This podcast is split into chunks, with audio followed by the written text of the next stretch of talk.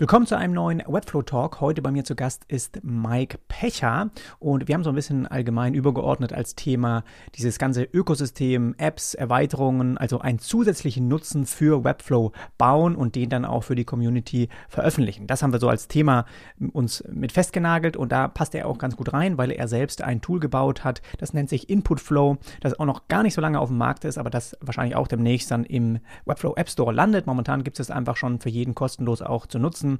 Kannst du sehr gut auch einsetzen, wenn du kleine Konfiguratoren zum Beispiel bauen willst, auch wenn du dann einfach Multistep-Formulare erstellst, äh, die sozusagen am Ende dann im Postfach vom Kunden landen. Bei mir gab es ja schon sehr häufig Use Cases, wo ich das eben hätte einsetzen können und ich freue mich, dass er uns da auch Einblicke gibt, wie das Ganze eben zu nutzen ist. Und eine Demo dazu gibt es als nächstes noch im Video, das haben wir separat nochmal aufgenommen, aber wir sprechen natürlich hier auch über seine Herangehensweise, wie er das Ganze aufgebaut hat, wie aufwendig sowas ist, auch für Webflow zu bauen und wie er dann eben zusätzlich dadurch auch Einkommen generieren kann, indem er das eben weltweit an, auch anbietet. Und das ist auch so ein bisschen das, was er auch für seine Kunden macht. Also er macht ähm, äh, sozusagen selbstständig auch Kundenaufträge, wo er Webseiten baut, ähm, mit Fokus auch Third-Party-Ökosystem, also wenn er externe Tools zum Beispiel über APIs anbinden soll und so weiter, dann ist er da eben so ein Spezialist dafür und äh, genauso hat er auch einen YouTube-Channel, so wie ich auch, ähm, wo er sehr viel über Webflow eben Tutorials veröffentlicht. Das Ganze ist auf Englisch, das heißt, er spricht ja auch nochmal eine größere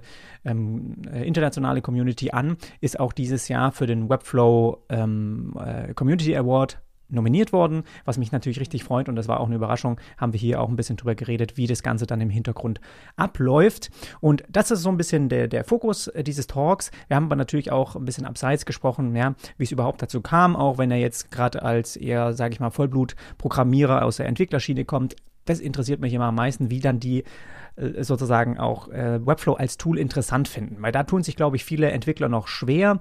Die sagen, die brauchen das vielleicht nicht, aber es nimmt dir eben doch sehr, sehr viel Arbeit ab. Falls du diese Webflow-Talks hier super findest, gib dem Video gerne einen Daumen hoch und abonniere den Kanal. Hier gibt es immer wieder auch in der nächster Zeit richtig spannende Gäste. Da habe ich schon einiges geplant. Und jetzt erstmal willkommen, Mike Pecher. Ich freue mich, dass du da bist. Freut mich, dich kennenzulernen, Jonas. Ey, toll, dass du dir Zeit nimmst und dass wir heute hier ein bisschen quatschen können. Erzähl es mal, du bist jetzt irgendwie in, in Belgien, habe ich aber letztens erst gelesen. Ich dachte ehrlich gesagt, ja. dass du in Deutschland wohnst und bisher habe ich ja auch nur deinen englischen Content quasi konsumiert, habe dann aber gemerkt, okay, der kann irgendwie auch deutsche Kommentare schreiben. Gut, äh, wird ja wohl passen, dass ich den mal einlade und ist mir dann erst gekommen, ob ich, ich wusste gar nicht wirklich, ob du jetzt überhaupt Deutsch sprichst, aber passt ja alles und dann ja, ja. bist du aber in Belgien gelandet. Äh, also du hast das Land vom Namen her fast richtig bekommen. Ähm, also ich lebe nicht in Belgien, sondern in Bulgarien lebe ich. Ähm, ah, okay. Klingt ähnlich, aber ist dann doch recht unterschiedlich. Ich glaube, in Belgien wäre es mir ein bisschen zu kalt.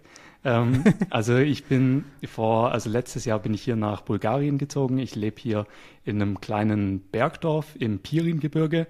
Das ist ein Nationalpark und äh, hier gibt es im Prinzip Berge, die sind so hoch wie die deutschen Alpen ungefähr. Und das ist nicht nur irgendein Dorf oder irgendeine kleine Stadt, mm, sondern das ist recht besonders, weil hier gibt es eine ziemlich große internationale Community an Selbstständigen und äh, Online-Unternehmen, sage ich mal. Mhm. Und ähm, das ist so zu einem Hub, diese Stadt geworden für digitale Nomaden. Und hier fühle ich mich sehr wohl. Und ja, also ursprünglich, also ich komme aus Deutschland, ich bin Deutscher, äh, ich bin Schwabe, aus der Nähe von Stuttgart komme ich. Und äh, genau, aber jetzt im Moment lebe ich in Bulgarien. Wo, aus welcher Ecke kommst du denn in der Nähe von Stuttgart? Äh, Nürtingen heißt die Stadt. Also ein Quatsch, kleines Kaff in den. Kennst du Nürtingen? ich komme ja, ich komme ja auch daher. Ich weiß gar nee, nicht, ob du das wusstest, aber nee, ich, ich komme quasi, ja, ich komme auch aus Nürtingen, also Großbettlingen, das ist ja in der Nähe, da bin ich oh, aufgewachsen. Du kommst aus Großbettlingen. ja. Ist ja geil. Also damit hätte ich jetzt nicht gerechnet. ja, mega. Ja, also ist ja lustig. Also da ist die Welt doch ein bisschen kleiner, als man denkt. Das ist mal ein Zufall. Ja, super. Also äh, Livestream passt auch alles. Also falls ihr beim, beim Zuhören irgendwelche Fragen habt, äh, ich mache das ein bisschen, äh, versuche das dann immer mit einzuwerfen, falls da die Community mal was nochmal näher wissen will. Ansonsten gehen wir so ein bisschen das durch, äh, was wir uns auch vorgenommen haben, die Themen. Habt da auch richtig Lust heute ein bisschen mehr in dieses, in diesen Bereich. Ähm, auch Webflow-Apps ein bisschen reinzugehen. Gucken wir mal, äh, inwieweit ja. du dich da schon mit auseinandergesetzt hast. Und einfach auch, na klar, auch wie du die Erweiterung selbst gebaut hast und sowas. Also inwieweit das eigentlich schon möglich ist, auch mit Webflow da so ein bisschen äh, zusätzlichen Nutzen reinzubringen, was Webflow irgendwie selbst, selbst noch nicht hinbekommt. Und das äh, finde ich eigentlich ganz spannend als Thema und da kenne ich mich auch super wenig aus. Deswegen äh, freue ich mich da schon, dass wir heute darüber äh, quatschen können. Ja, sehr gerne.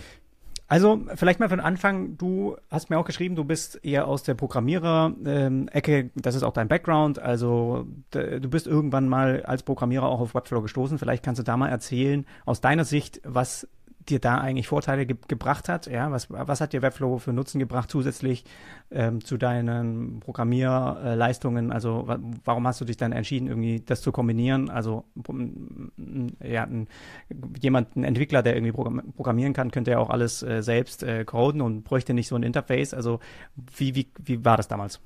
Ja, also ich habe während meiner Abiturzeit habe ich angefangen, ähm, Freelancing zu betreiben. Also da habe ich äh, mit WordPress habe ich da wirklich kleine Webseiten für Kunden umgesetzt. Und schon damals war ich auf der Suche nach einem Page-Builder, wo ich eben mitarbeiten konnte, weil man mit einem Page-Builder einfach die Dinge äh, einfacher und effizienter umsetzen kann. Und das Problem war damals einfach, dass ich auf der Suche war und keinen Page-Builder gefunden hat, der meine, der meinen Ansprüchen genügt hat, weil ähm, ich habe halt die ganzen Page-Builder im WordPress-Bereich getestet und es war immer wieder das Problem, ich wollte irgendein Layout umsetzen und bin in irgendeine Limitierung reingerannt. Und ähm, dann war ich frustriert und habe einen anderen wieder ausprobiert und äh, habe damals dann auch keine richtige Lösung für gefunden. Ähm, und dann äh, spulen wir vor ins Jahr 2020. Da habe ich dann ähm, für mich selber ein, also für ein persönliches Projekt von mir, eine Webseite umgesetzt und da konnte ich auch schon deutlich besser programmieren zu dem Zeitpunkt und hatte da aber wieder das gleiche Problem. Also ich wollte irgendein Layout umsetzen, habe dann mit einem Page Builder das probiert und bin in irgendwelche Limitierungen reingerannt. Und das hat mich dann frustriert, dass ich dann sogar überlegt habe, okay, soll ich jetzt meine Webseiten einfach von Hand programmieren, weil da kann ich einfach alles umsetzen, was ich umsetzen will. Ähm, aber da habe ich mir gedacht, okay, wir leben im Jahr 2020, ich kann ja eigentlich jetzt auch nicht, ich will jetzt auch nicht alle meine Webseiten von Hand programmieren. Und um da mal direkt auf deine Frage einzugehen, man kann natürlich Webseiten, also wenn man programmieren kann, wenn man HTML, CSS, JavaScript beherrscht, kann man Webseiten natürlich von Hand erstellen. Die Sache ist halt die, beim Programmieren, es ist relativ oder es ist, es ist schon machbar, ein Projekt im ersten Durchlauf zu erstellen. Ähm, es wird aber schwieriger, ein Projekt dann später zu managen und zu verwalten. Also wenn ich zum Beispiel dann nach zwei, drei Monaten wieder in das Projekt reingehe und ich will was hinzufügen oder ich will eine kleine Änderung machen, dann muss ich halt beim Programmieren, muss ich mir halt erstmal den Code anschauen, um überhaupt zu schauen, was habe ich da gemacht oder vielleicht sogar, was hat irgendjemand anderes da gemacht, ähm, um da wieder reinzukommen. Und ich muss halt auch solche Dinge beachten, wenn irgendwelche CSS-Klassen gesetzt sind, okay, wie ist es mit der Spezifizität, mit der CSS-Spezifizität und lauter solche Dinge. Und bei Webflow, da klicke ich einfach aufs Element drauf und da sehe ich im Prinzip, welche Styles angewendet sind. Und ähm, das war, war so der Hauptgrund, ähm, warum ich dann gesagt habe, okay, jetzt will ich weiter mit Webflow arbeiten. Es ist einfach ähm, Webflow, die ganzen Features, die man in Webflow finden kann, die hat sich ja Webflow nicht irgendwie aus dem Ärmel geschüttelt. Äh, das haben die sich ja nicht äh, so einfach mal so ausgedacht, sondern die meisten Funktionen, die in Webflow zu finden sind, sind Implementierungen von irgendeiner Web-Technologie. Ja, zum Beispiel das Grid in Webflow basiert ja auf dem CSS-Grid, was ja eine, ein Teil vom, vom CSS, von CSS ist, genauso Flexbox und diese ganzen Units. Und so war das dann eben bei mir. Ich bin auf, dann durch Recherche auf Webflow gestoßen und habe Webflow aufgemacht und es hat einfach gleich Klick gemacht. Es war der erste Page-Builder, wo ich nicht frustriert war. Ja, der erste Page-Builder, der keine Frustration bei mir ausgelöst hat. Und das war schon mal sehr wertvoll. Ich meine, bei uns, äh, du kennst ja bestimmt den Spruch, nicht geschimpft ist gelobt genug äh, aus dem Schwäbischen. Ähm, und äh, ja, also es war der erste Page-Builder, wo ich keine Frustration hatte und wo ich einfach meine Skills, die ich schon hatte vom Programmieren und auch meinen Anspruch an Flexibilität, was ich mit so einem Page-Builder umsetzen will, ähm, ähm, das hat eben Webflow erfüllt. Und äh, seitdem habe ich dann Webflow verwendet. Damals noch nicht für Kundenprojekte. Ähm, das mit Kundenprojekten, das mache ich noch gar nicht so lang. Also da bin ich noch ein ziemlicher Grünschnabel, würde ich sagen, was äh, Webflow Freelancing anbetrifft. Das mache ich jetzt erst seit knapp einem Jahr. Und da habe ich eben angefangen, also ich habe davor noch ein anderes Projekt gemacht, da hatte ich dann aber keine Lust mehr drauf. Das war mir zu wenig technisch einfach und habe dann gedacht, okay, mir macht es eigentlich so viel Spaß, die Webseiten zu erstellen. Ich bin da auch gut drin. Ich habe diesen, ich kann auch gut programmieren und da habe ich gedacht, okay, dann äh, mache ich das jetzt einfach. Mhm. Ja, da sprichst du auch was an, was mir gerade nur so einfällt. Ich habe ja auch früher auch äh, immer wieder selbst CSS-Code dann schreiben müssen und äh, bin dem schon vertraut gewesen. Also JavaScript nicht, aber CSS und HTML und sowas, das war für mich auch dann äh, kein Problem. Das habe ich sozusagen gelernt. Aber was natürlich auch Webflow dir super abnimmt, ist halt, wenn du mal also du musst dich ja gar nicht mehr da um diese Verwaltung auch von diesen äh, ganzen Benennungen dann kümmern. Ne? Du benennst sie zwar einmal, aber wenn du dich entscheidest, ich benenne es um, du musst nicht mehr gucken, okay, habe ich das im HTML dann irgendwie auch umbenannt, sondern ja. die, das, das funktioniert einfach alles. Und letztens habe ich auch mich entschieden, irgendwie einen Name in einer Klasse wegzunehmen. Ne? Da hatte ich irgendwie halt äh, äh, drei verschiedene Wörter drin, habe ich gesagt, das ist einfach immer zu lang. Da habe ich eins weggenommen und das konntest du ja auch mit den CSS, äh, wie heißt das nochmal, bei diesem Ver Verwaltungstab, was du auch im Webflow hast. Ja, da konnte ich quasi einmal nur den Begriff angeben, hat mir alle, die ganze Liste, alle meine 500, keine Ahnung, Klassen gefiltert nach diesem Wort und ich konnte es überall sofort einfach umbenennen. Und es ging auch super schnell, wenn ich mir überlege, früher hatte ich einfach so eine ewig lange CSS-Liste und klar konntest du immer suchen und äh, Replay, äh, quasi Steuerung, suchen und ersetzen und sowas, ja. Das konntest du alles nutzen, aber diese Fehleranfälligkeit von Menschen ist einfach super krass, ja. Und da es sind immer wieder Fehler passiert. Und jetzt ist es einfach geil, wenn das irgendwie so ein, ähm, äh, ein Interface übernimmt, was halt einfach keine Fehler macht, so bei solchen Sachen. Ja, das finde ich echt super. Ja. Falls ich mich, falls ich mich heute immer wieder verspreche, liegt daran, dass ich äh, heute schon um halb fünf aufgestanden bin, weil mein, weil mein Sohn äh, krank, äh, krank äh, aufgestanden ist und deswegen habe ich schon gedacht, oh nee, warum heute schon wieder? Deswegen werde ich mich heute wahrscheinlich ab und zu ein bisschen zusammenreißen müssen hier. Äh, okay, kein oder Thema. So. Aber dann auf jeden Fall gute Besserung an deinen Sohn. Okay. Wir haben einmal noch eine Frage ähm, aus dem Chat und zwar auch vorhin zu deinem Intro ähm, noch, wie der Ort hier, äh, heißt, wo du jetzt ah, gerade bist. Der Ort heißt Bansko, B-A-N-S-K-O. Super, das wollte ich ja nochmal wissen, genau. Genau. Äh, oder Nürting. Ich meine, das will wahrscheinlich keiner wissen, aber kann auch sein. Vielleicht meinst du das, Jan. okay. So, du hast mir auch geschrieben, dass du mehr, oder vielleicht ist es auch ein bisschen mehr Eigeninteresse mit dem äh, Third-Party-Ökosystem, also irgendwelche äh, Tools, was quasi in Webflow vielleicht integriert werden sollen, was deine Kunden irgendwie auch nutzen und das, da bist du eben auch zu, für zuständig oder sagst, das kannst du äh, ganz gut mit anbieten, dass du diese Sachen auch mit in ein Webflow-Projekt integrierst. Wie bist du da so ein bisschen äh, drauf gekommen oder warum ist es einfach ein eigenes Interesse, was dich, äh, weil du dich in den ganzen anderen Tools auch so ein bisschen beschäftigst oder äh, war das eine Nachfrage von Kunden, dass da irgendwie was kam, okay, es gibt immer so viel mit anzubinden und das ist eigentlich eine, eine Lücke sozusagen, die du ein bisschen erkennst in Webflow oder woran liegt es, dass du dich so ein bisschen in dem Bereich positionierst? Ja, ähm, also sowohl als auch. Ähm, es ist zum einen eine Sache, die ich merke, dass ähm, da eine Nachfrage besteht. Also dass Leute irgendein Webflow-Projekt starten, das auch gut umgesetzt bekommen, ähm, aber dann muss irgendeine Integration gemacht werden und die ist dann schon ein bisschen komplexer. Vielleicht muss da irgendwie eine API mit eingebunden werden und da tun sich die meisten Leute dann schon ein bisschen schwieriger. Die würden es vielleicht auch selber hinbekommen, aber sagen dann, okay, das würde mich so viel Zeit kosten, dass ich da äh, das lieber an jemand anderen abgebe. Also das ist äh, sicherlich ein Grund, die Nachfrage.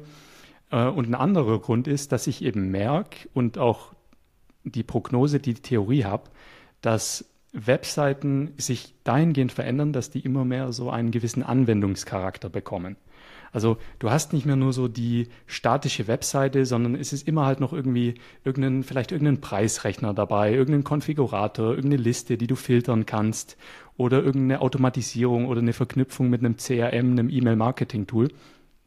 Und das sind eben alles solche Themen, die ich jetzt mal in diese Kategorie Anwendungscharakter mit rein tue. Und da ist eben meine Beobachtung und auch meine Theorie, dass sich Webseiten immer stärker dahin entwickeln. Und äh, da möchte ich mich dann auch entsprechend dann positionieren oder tue ich auch schon. Du hast, äh, ich weiß nicht, ob das viele wissen, ich kann man mal in Chat fragen.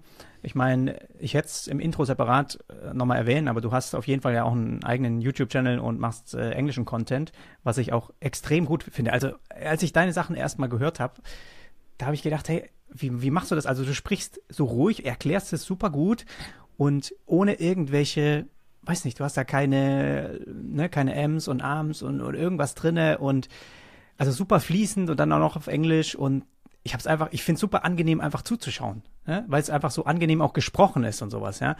Und äh, da habe ich mich gefragt, okay, vielleicht können wir das ein bisschen vorziehen. Wie, wie, also wie gehst du daran und du hast, wie, wie, woher hast du das gelernt, sag ich mal, so zu sprechen auch und das Ganze ja. irgendwie zu machen?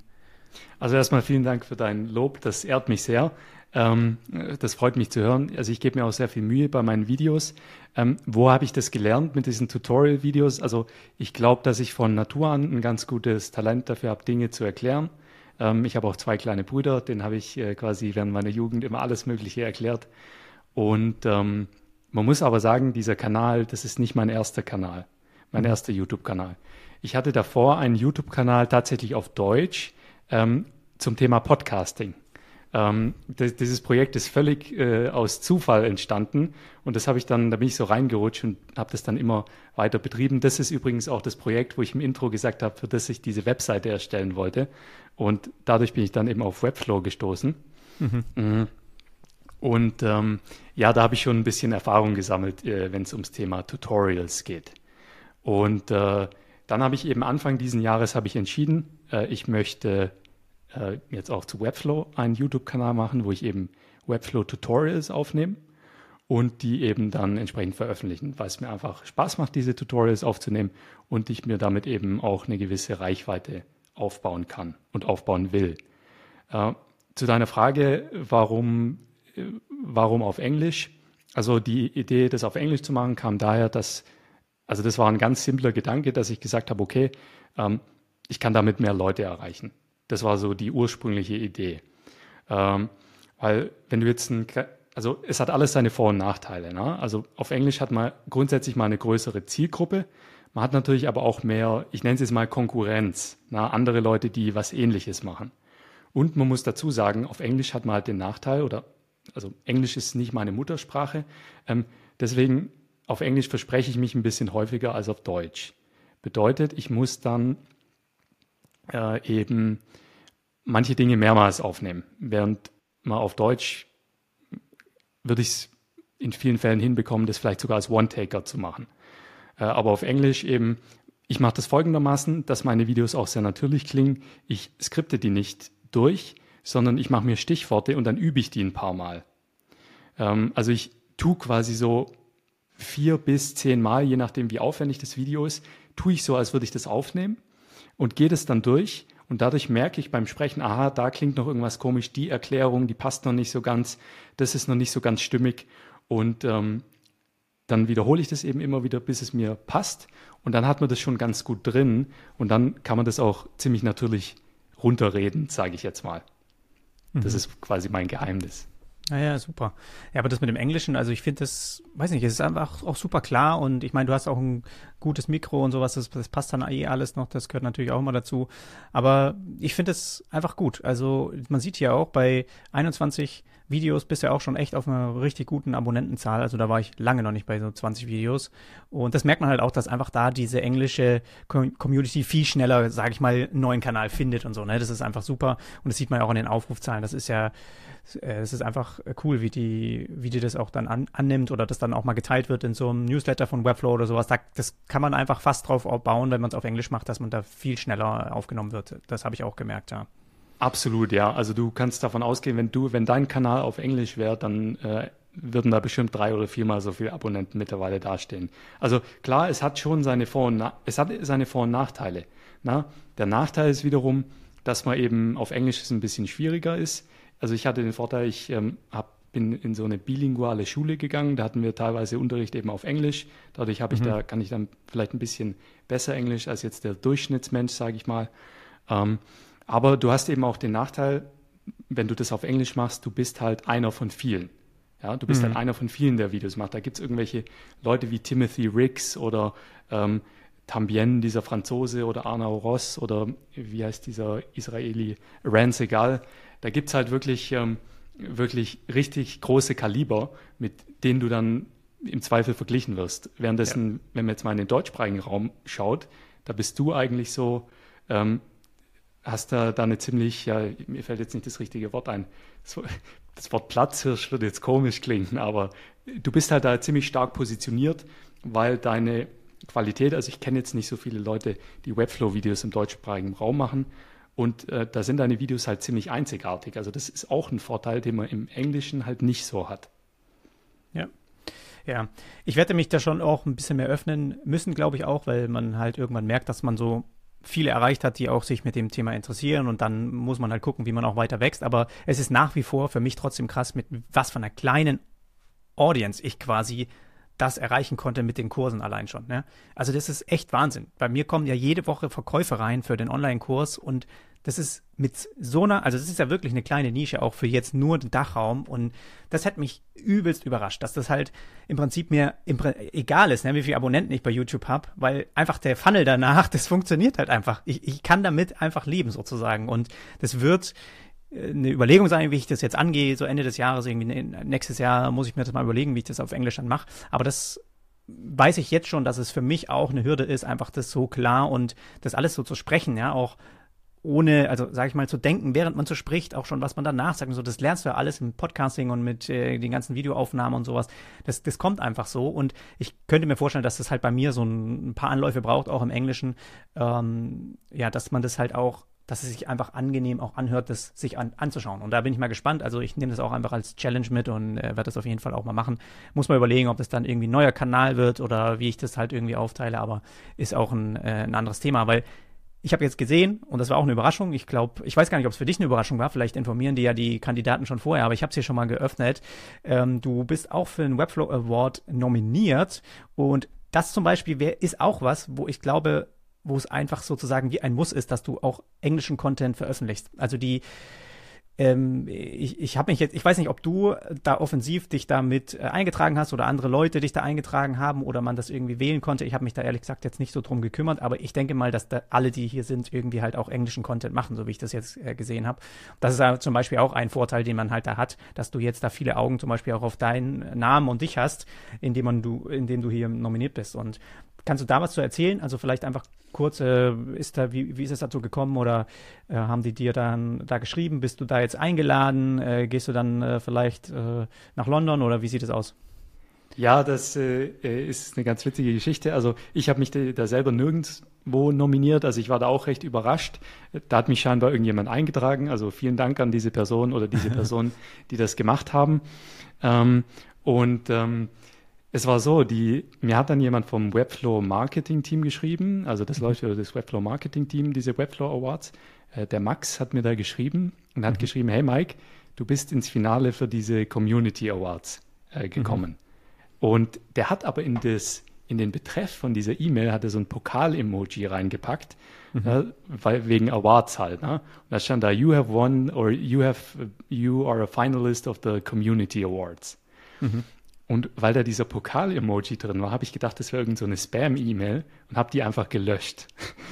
und, und, und habe die nicht gelesen. Und das war Ende August, hat er mir geschrieben. Und dann hat er mir nochmal geschrieben, ich habe es wieder gelöscht und hatte mir nochmal geschrieben.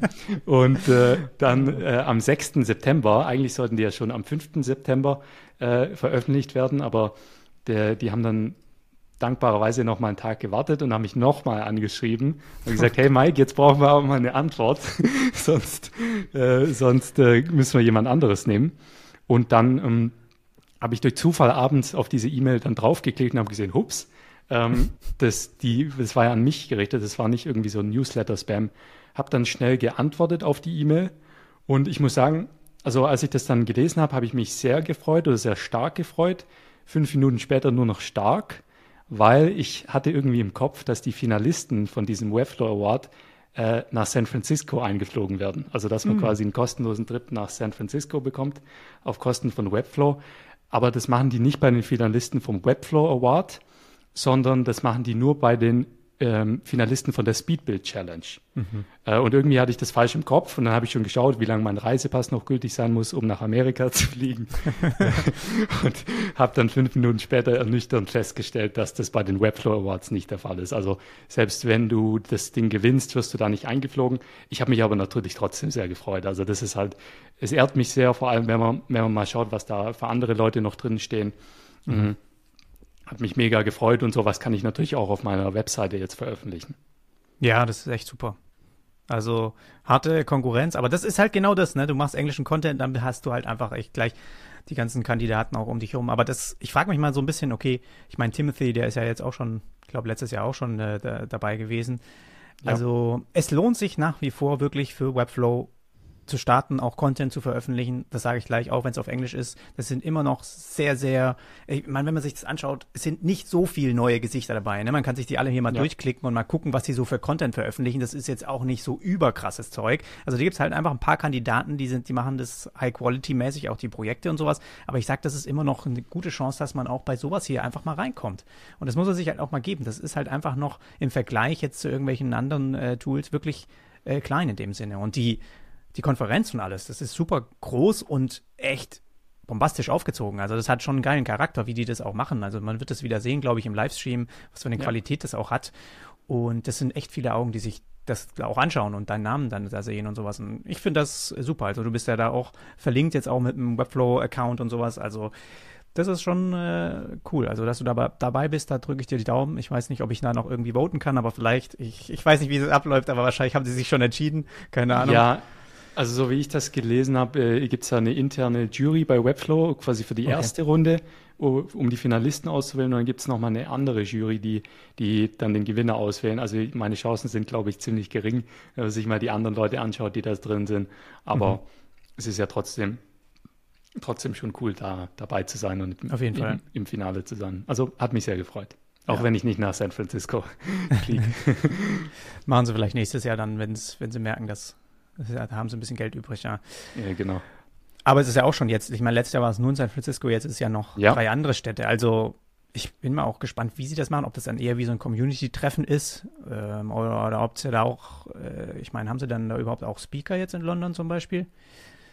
Also ich glaube, irgendwann werden sie den Schritt ja auch machen müssen. Wenn man sich das mal bei Squarespace oder bei irgendwelchen anderen anschaut, dann haben die ja auch eigentlich irgendwie eine Base in, in Europa oder jetzt in, in Deutschland oder sowas. Also wenn sie sich mehr internationalisieren, ist die Chance auch da, dass ich, sage ich mal, dass es mal irgendwann einen äh, Europe Webflow Award gibt oder sowas, ne? Oder dann, ja. dann gibt es eben Webflow sozusagen auch mehr in Europa oder in sogar irgendwann mal, wenn es ganz groß wird, eben, eben in Deutschland oder so. Aber es sieht auch aus, ja, als ob das eine ganz normale Konferenz ist mit Networking und Speakern und so. Ja, ja mal schauen. Also irgendwann werde ich auch mal ja, hingehen. Ja. Jetzt haben wir ja dank der neuen, äh, dank dem neuen Privacy Shield äh, mhm. ist da jetzt auch ein bisschen mehr Rechtssicherheit drin, äh, mhm. wenn es darum geht, Webflow zu verwenden. Ähm, äh, das ist auch schon mal ein ganz, ganz wichtiger Schritt aus meiner Sicht. Ja, ja. Genau, da, da bin ich eh gespannt. Also jetzt, das könnte so ein bisschen das erklären, warum meine Online-Kursverkäufe auch ein bisschen hochgehen in den letzten Wochen. Vielleicht. habe ja. ich irgendwie gemacht. Vielleicht, da habe ich doch gar nicht dran gedacht. Also, eigentliches Thema. Jetzt kommen wir erst ganz zum Schluss jetzt da drauf. Aber jetzt haben wir lange, lange um den heißen Brei drum geredet. Jetzt können wir uns hier nochmal richtig austoben äh, im Bereich einmal Input Flow. Das ist eine eigene, ich sag mal, Erweiterung, die mhm. basierend auf Webflow genutzt werden kann, die wir uns heute genauer anschauen. Du wirst im Anschluss sofern du heute genügend Zeit hast, dass wir uns einfach noch eine Demo machen, dass du uns mal zeigst, ja. wie das funktioniert. Das werde ich separat nochmal als Video veröffentlichen, dass wir da einfach ein schönes Tutorial auch draus schnibbeln können. Aber trotzdem interessiert mich das richtig, wie man das einfach auch baut. Also du kannst ja einmal, wenn wir da mal langsam uns rantasten, war das bei dir ein spezieller Use Case, als du gemerkt hast, okay, so Multi-Step-Formulare, das ist genau das, was quasi Input Flow jetzt ermöglicht. Ist es äh, etwas gewesen, was dir halt total gefehlt hat? Oder wie kam es dazu, dass du jetzt genau das gebaut hast, also von der Idee her? Und dann, wie lange und wie aufwendig ist das Ganze auch jetzt dann in Zusammenhang mit Webflow? Wie hast, waren da so deine Erlebnisse einfach? Okay, also Inputflow, ähm, die ursprüngliche Idee für Inputflow, die ist so zustande gekommen. Ich wollte äh, sowas erstellen wie die Reloom Library. Ähm, also ich wollte da quasi konkurrieren. Ähm, allerdings wollte ich nur Formularkomponenten anbieten. Und ich habe mir dann überlegt, okay, wie kann ich das vermarkten? Und dann habe ich mir gedacht, okay, da könnte ich ja so ein kostenloses Tool bauen, mit dem man mehrstufige Formulare erstellen kann. Und in diesen mehrstufigen Formularen tue ich dann diese Komponenten bewerben. Das war so die ganz ursprüngliche Idee. Allerdings ähm, habe ich dann relativ schnell gemerkt, dass hinter diesem Thema mit den mehrstufigen Formularen deutlich mehr steckt, als ich gedacht habe und auch deutlich mehr Potenzial ist. Und ich habe dann mir ähm, andere Tools angeschaut, die es schon gibt und habe dann eben gemerkt, okay, die finde ich jetzt nicht so gut und angenehm zu bedienen. Und dann habe ich gedacht, okay, dann programmiere ich jetzt einfach mein eigenes. Und da hatte ich auch Lust drauf und habe dann eben angefangen, Input Flow zu entwickeln. Ganz am Anfang habe ich dann eine kostenlose Variante veröffentlicht. Also die war äh, komplett kostenlos, gibt es auch jetzt noch eine kostenlose Variante. Ähm, und ich wollte einfach mal dann schauen, okay, wie kommt dieses Tool überhaupt an? Gibt es da überhaupt einen Bedarf äh, für das Tool und vor allem, wie ich das Tool gebaut habe? Und das Tool ist dann mega gut angekommen. Das Video zu dem Tool ist sehr gut angekommen. Ich habe irre viele E-Mails bekommen mit Vorschlägen, was ich noch einbauen könnte. Auf Facebook ist es äh, richtig rund gegangen, dieses Tool. Im Moment ist es auch dieses Video, wo du gerade drüber haverst, ähm, das Video, das am besten performt auf meinem YouTube-Kanal. Und ähm, ja, ich habe da einfach gemerkt, da ist eine extreme Nachfrage da. Und da habe ich überlegt, okay, dann baue ich doch jetzt einfach noch on top eine Premium-Version mit erweiterten Features. Und das Ganze ist jetzt so aufgebaut im Moment, es gibt quasi eine kostenlose Variante, die, da muss man sich auch nicht anmelden oder sowas, da greife ich auch keine Daten oder so ab, die kann man einfach verwenden, auch für Kundenprojekte. Und ähm, die kann auch ziemlich viel. Also wir schauen es uns ja nachher im Anschluss zusammen mal an. Ähm, und dann gibt es eben noch eine Premium-Version mit ein paar erweiterten Features. Wo das ich aber so jetzt auch so gesehen habe, dass das quasi ein One-Time-Payment ist, also einmal zahlen, wenn man es jetzt mal für ein Kundenprojekt braucht und dann äh, kannst du das quasi nutzen. Genau, also im Moment ist es noch ein One-Time-Payment, ähm, weil das Projekt eben noch recht am Anfang steht. Also es ist eine hochwertige Software, aber steht halt noch recht am Anfang. Und mein Plan ist es dann, das muss ich mal schauen, ob das dann klappt, gegen Ende des Jahres in ein Subscription-Modell umzuwandeln. Logischerweise alle Leute, die bis dahin dieses One-Time-Payment gekauft haben, die, die behalten dann das One-Time-Payment, die müssen dann kein Subscription machen oder sowas. Mhm. Aber das ist so mein langfristiger Plan damit. Mhm. Ähm, und zu deiner Obwohl ich, ja, ja. obwohl ich, wenn wir gerade mal im Pricing sehen, weil ja. so ein bisschen aus meiner Erfahrung, auch wenn ich mit Kunden arbeite, es gab nämlich immer wieder den Fall, dass ich auch, und ich meine, viele, die jetzt zuhören, wissen, dass ich da, dass ich mit Festpreisen arbeite. Das heißt, der, der Kunde weiß am Anfang, was das Ganze kostet, er zahlt auch nicht mehr und nicht weniger. Und dann während des Projekts kommt manchmal der Fall, dass es dann, dass wir halt irgendwie was brauchen. Zum Beispiel letztens habe ich für, ich glaube, eine interaktive Map oder zum Beispiel oder ein, äh, auch so eine Art Kalenderfunktion oder sowas. Dann habe ich irgendwas gebraucht und dann habe ich halt auch was gefunden, was halt was kostet. Und dann habe ich das einfach kurz gekauft. Also das war auch so irgendwie 100 Dollar oder sowas, ne? wo ich dann gedacht habe, ist mir eigentlich egal. Ich, bevor ich das jetzt selber baue, ich kaufe das kurz und dann habe ich das Ding und dann kann ich das einbauen und fertig. Und da war das für mich total angenehm, so ein One-Time-Payment zu haben, weil alles, weil da habe ich halt auch gesagt, genauso ging es mal um eine Font zum Beispiel, wo ich wusste, aber bis ich das jetzt dem Kunden wieder irgendwie, dass er wieder das irgendwo bezahlt und seine Sachen hintergeht, ich kaufe die jetzt kurz, die kostet irgendwie 200 äh, Euro, passt so. Das sind einfach so, so meine Ausgaben für das Projekt jetzt und dafür habe ich danach eine geile Font, die wir hier benutzen können und das passt alles, ja. Und das, das finde ich angenehm quasi, dass ich das dann so übernehmen kann. Ich weiß, dass für viele das auch schon viel Geld ist, aber in der Summe für das Projekt Budget, was mir zur Verfügung stand, war das völlig in Ordnung, dass ich das ausgebe dafür. Und wenn ich jetzt halt wüsste, okay, ich muss monatlich das zahlen, dann wäre das was, was ich auf jeden Fall halt auf den Kunden überschwenken würde. Und dann muss man es erstmal abklären. Und da wäre es halt immer so, dass es auf jeden Fall so ein richtiges Kernelement von der Website sein muss. Sonst äh, ist es wahrscheinlich was, was wo, wo ich sagen würde, ist das One-Time-Payment halt besser. Wenn es jetzt halt zum Beispiel ne, ein Kontaktformular ist und man will das halt fancy in ein paar Schritten zeigen, ist so ein monatliches Bezahlen einfach wahrscheinlich too much. Und dann würde man sagen, gut, wenn man es jetzt einmal kauft, dann ist es einfach. Also ich fände es cool, wenn das in Zukunft trotzdem noch irgendwie möglich wäre, sage ich mal, das, das beides zu haben irgendwie. Ich weiß nicht, du sprichst jetzt einen ganz wichtigen Punkt an, bei dem ich äh, viel gegrübelt habe und immer noch am Grübeln bin, weil ich kenne das ja selber, wenn man irgendein Kundenprojekt hat, dann ist es ähm, schwieriger, da eine Subscription mit reinzubringen, als jetzt irgendwo ein One-Time-Payment mit reinzubringen.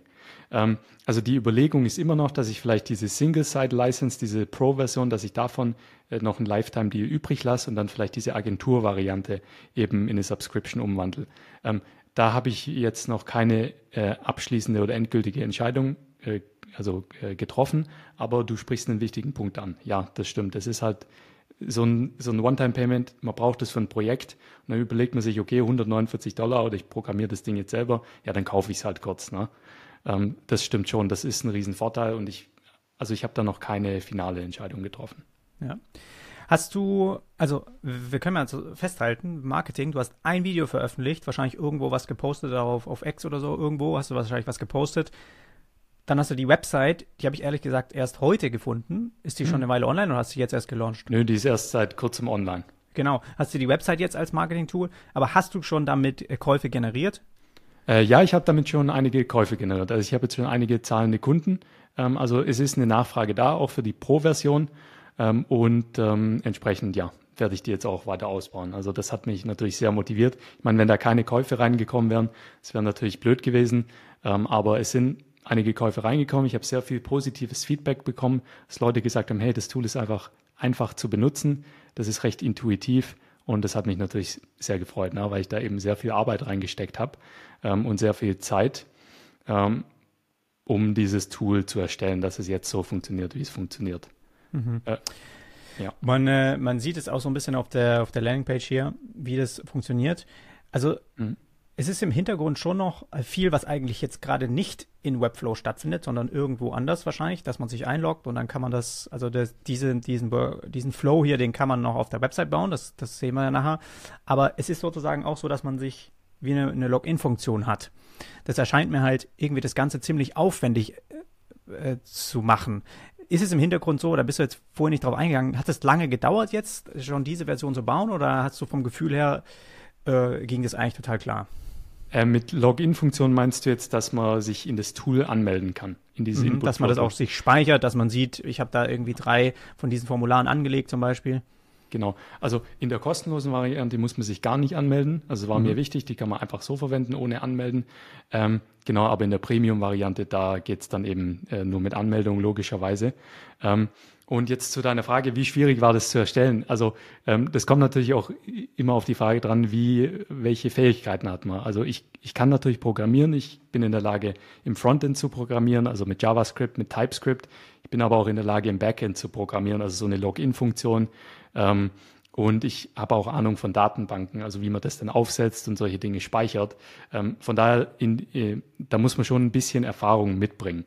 Allerdings muss man jetzt dazu, dazu sagen, das ist auch ähm, das Tool ist jetzt ein bisschen komplexer natürlich. Na, das kann einiges und auch die UI ist ziemlich aufwendig gewesen. Ähm, es gäbe natürlich auch Möglichkeiten, das einfacher zu machen. Na, es gibt da auch andere Tools in dem Bereich, ähm, die rein auf Attributes quasi basieren.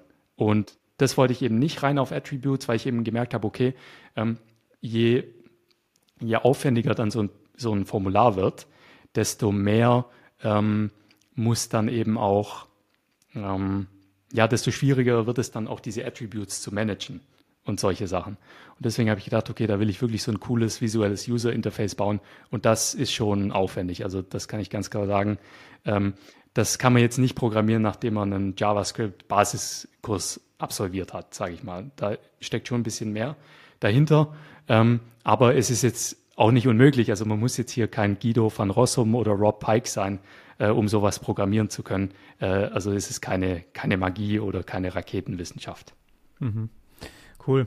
Ich meine, es ist halt einfach so geil, auch finde ich, wieder zu erkennen. Man hat einen ganz klaren Nutzen, den man erkennt von dem, von so einem Werkzeug, auch eine Lücke, die man sieht. Es gab schon Lösungen, ich habe es ja auch schon gesehen, ich fand es ja auch nicht immer geil. Also so Multistep-Formulare waren irgendwie immer so Umwege und dann auch mal mit Slider-Funktion und das irgendwie umbauen und so. Aber es war aber nicht so wirklich das Eigentliche, was man braucht, ja.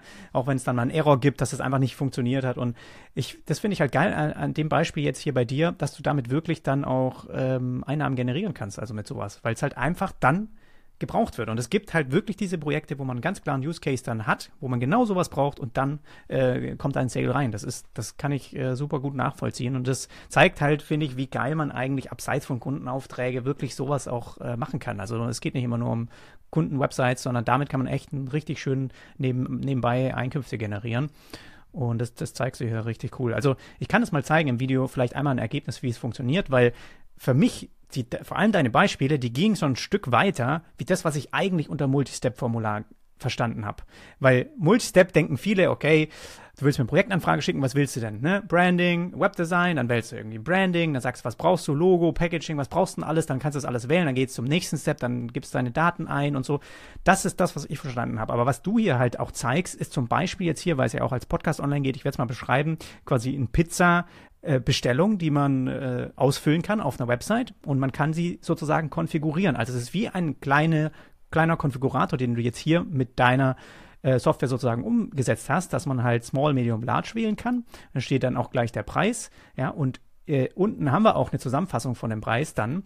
Wenn wir jetzt nämlich sagen, wir wollen zusätzlich äh, glutenfrei, dann kostet es irgendwie nochmal 1,50 extra und er addiert es auch zum, äh, zum jetzigen Preis. Also es ist wirklich wie ein cooler kleiner Konfigurator. Mozzarella on top, also man kann den Kä die Käseart wählen. Hier war zum Beispiel was, was ich mich gleich gefragt habe, kann man auch, sind das jetzt einfach Radio-Button im Hintergrund oder sind, kann man auch check, also kann man auch mehrere Sachen jetzt hier zum Beispiel wählen? Ähm, also das sind jetzt in dem Fall Radio-Buttons, aber Input-Flow unterstützt natürlich auch Checkboxes. Also mhm. bei dem Beispielformular, das ich nachher für unser Video vorbereitet habe, da sind auch einige Checkboxes dabei. Ich glaube, bei dem äh, Tool, äh, bei dieser Beispiel, bei diesem Beispiel jetzt nicht, nicht ja. aber Input-Flow unterstützt natürlich auch Checkboxes. Ja. In dem Fall sind es jetzt Radio-Buttons. Und ähm, genau. Dann gibt es sozusagen immer nur eine, eine Auswahl, also jetzt vegetarisch oder mit Fleisch, ne? Und genau. dann hier Falafel, nächster Step und dann hast du eine total äh, Zusammenfassung von dem Preis und dann Complete Your Order, da gibst du dann, kannst du sogar noch einen Tipp eingeben, mache ich aber nicht. Und dann geh, gehst du zum, ja, gibst deine Adresse ein und dann, wenn du Finalize Order, also wenn du die Bestellung abschickst, dann geht einfach nur sozusagen beim Kunden eine E-Mail ein, oder? Dann wird das ganz normal im Hintergrund der Prozess von Webflow-Formularen äh, aktiviert, oder wie ist das? Ganz genau, also das ist im Hintergrund ein ganz normales Webflow-Formular. Ähm, genau, so läuft es im Hintergrund ab. Ja, cool. Und man sieht hier auch, wenn ich jetzt was vergessen habe einzugeben mit Fehlermeldung, auch im vorherigen Schritt wahrscheinlich, wenn mal was abgefragt wird und ich will das überspringen, dann wird er auch stoppen, dann wird er nicht weitergehen. Korrekt. Und das sind alles ja, äh, pfiff, pfiffige Lösungen, sage ich mal. Und wir haben hier noch ein Beispiel mit Solarpanel Investment äh, Calculator, auch cool. Äh, trifft ja den, den Zeitgeist. Jetzt gebe ich hier also, wie du hier schon machst, äh, 15.000 Dollar habe ich ausgegeben. Ich habe 8 Kilowatt Peak und dann sage ich, okay, wie viele Stunden Sonnenlicht habe ich? Ganze 8 Stunden. Und dann äh, mein Preis ist aber lokal, weiß ich nicht, 45 Cent. So, 3,46 Jahre ja, ich glaube, du musst ähm, äh, das, das Komma hast du jetzt mit ähm, mit einem Komma ähm, muss ja eigentlich mit einem Punkt. Komma statt Punkt eingegeben, genau. Ja, okay. Aber äh, letztendlich kann, kann ich hier kalkulieren, wann sich quasi meine Solaranlage ähm, ganz genau äh, aus, äh, äh wie heißt das nochmal? Ähm, amortisiert hat. Amortisi Amor, Amor, Amor oder amortisiert? Ich glaube Amor. Amor. Also Liebe, okay. Ja, gut, äh, auf jeden Fall, ja, auch ein ganz anderer Use Case und ich meine, cool. Also, keine Ahnung, wie es jetzt im Hintergrund funktioniert und ich muss ja auch ehrlich sagen, so weit habe ich das ja noch gar nicht gemacht. Ich habe nur in der Free-Version einfach hier diesen, das mal durchgeklickt und habe schon gesehen, okay, das funktioniert schon anders und am Ende kriegst du aber im Prinzip einfach einen Code, den du dir in Webflow einfügst. Klar musst du in Webflow einen, ein Attribute ähm, mit angeben, ne, bei, dem, bei dem Formular, was du eben integrierst in, in Webflow und hast dann eben so bestimmte If-Steps, wo du sagst, okay, was, äh, wie, wie die Steps heißen und den, den Rest kannst du quasi auf deiner äh, Input-Flow-Plattform machen und ähm, verknüpfen. Ja. Also das war mal so ein bisschen, vielleicht schneidet man das auch im Tutorial noch mit rein, dass man einfach nochmal so einen Überblick hat, wie das so ein bisschen funktioniert. Wir wollen ja jetzt hier im Gespräch einfach noch ein bisschen mehr drauf eingehen, wie du überhaupt jetzt, sage ich mal, Input Flow weiterführst, wie man das weiter denken könnte. Also wenn du jetzt mal den Webflow App Store gesehen hast, wäre das möglich, zum Beispiel das jetzt, was du hier auch siehst, ja mit dem, wo war das jetzt, Configure Form, ich weiß nicht, wie du das jetzt nennst, irgendwie so ein Flowchart, irgendwie sowas, dass man das jetzt auch in Webflow direkt öffnet. Also wäre das jetzt für dich Hast du da mal reingeschaut, wie die API von Webflow ist? Ist das irgendwie extrem aufwendig oder kannst du das denen quasi nächste Woche präsentieren? Also ich habe natürlich schon ausprobiert, äh, ob ich Inputflow auch als App äh, äh, veröffentlichen kann. Ähm, ich habe es auch schon so hinbekommen, dass es in als Webflow-App läuft. Ähm, weil wir können ja mal kurz generell auf die Struktur eingehen von diesen, vor allem diesen neuen Webflow-Apps, die jetzt dazugekommen sind. Also bisher war es ja immer so bei den Webflow-Apps, wenn man eine Webflow-App erstellen wollte, äh, die musste man ja nicht veröffentlichen. Man kann ja auch einfach eine Workspace-App erstellen, nennt sich das dann. Da läuft die App nur auf einem, dem eigenen Workspace. Und bisher war das halt immer so, dass diese Webflow-Apps nur mit, der, äh, mit dem CMS interagieren können. Also mit dem CMS und dann noch ein bisschen mit E-Commerce und Membership, aber das zähle ich jetzt mal zum CMS dazu. Und jetzt mit diesem neuen Update hat Webflow eben über die API viel mehr Funktionen, viel mehr interne Funktionen freigelegt. Und eine API, das ist ja immer eine Schnittstelle, bedeutet ich als externer Programmierer kann jetzt diese Schnittstelle nutzen, um interne Funktionen von Webflow ähm, auf die zugreifen zu können. Und jetzt ganz neu mit diesem neuen Up Update ist eben auch die Designer API, heißt das, glaube ich, dazu gekommen.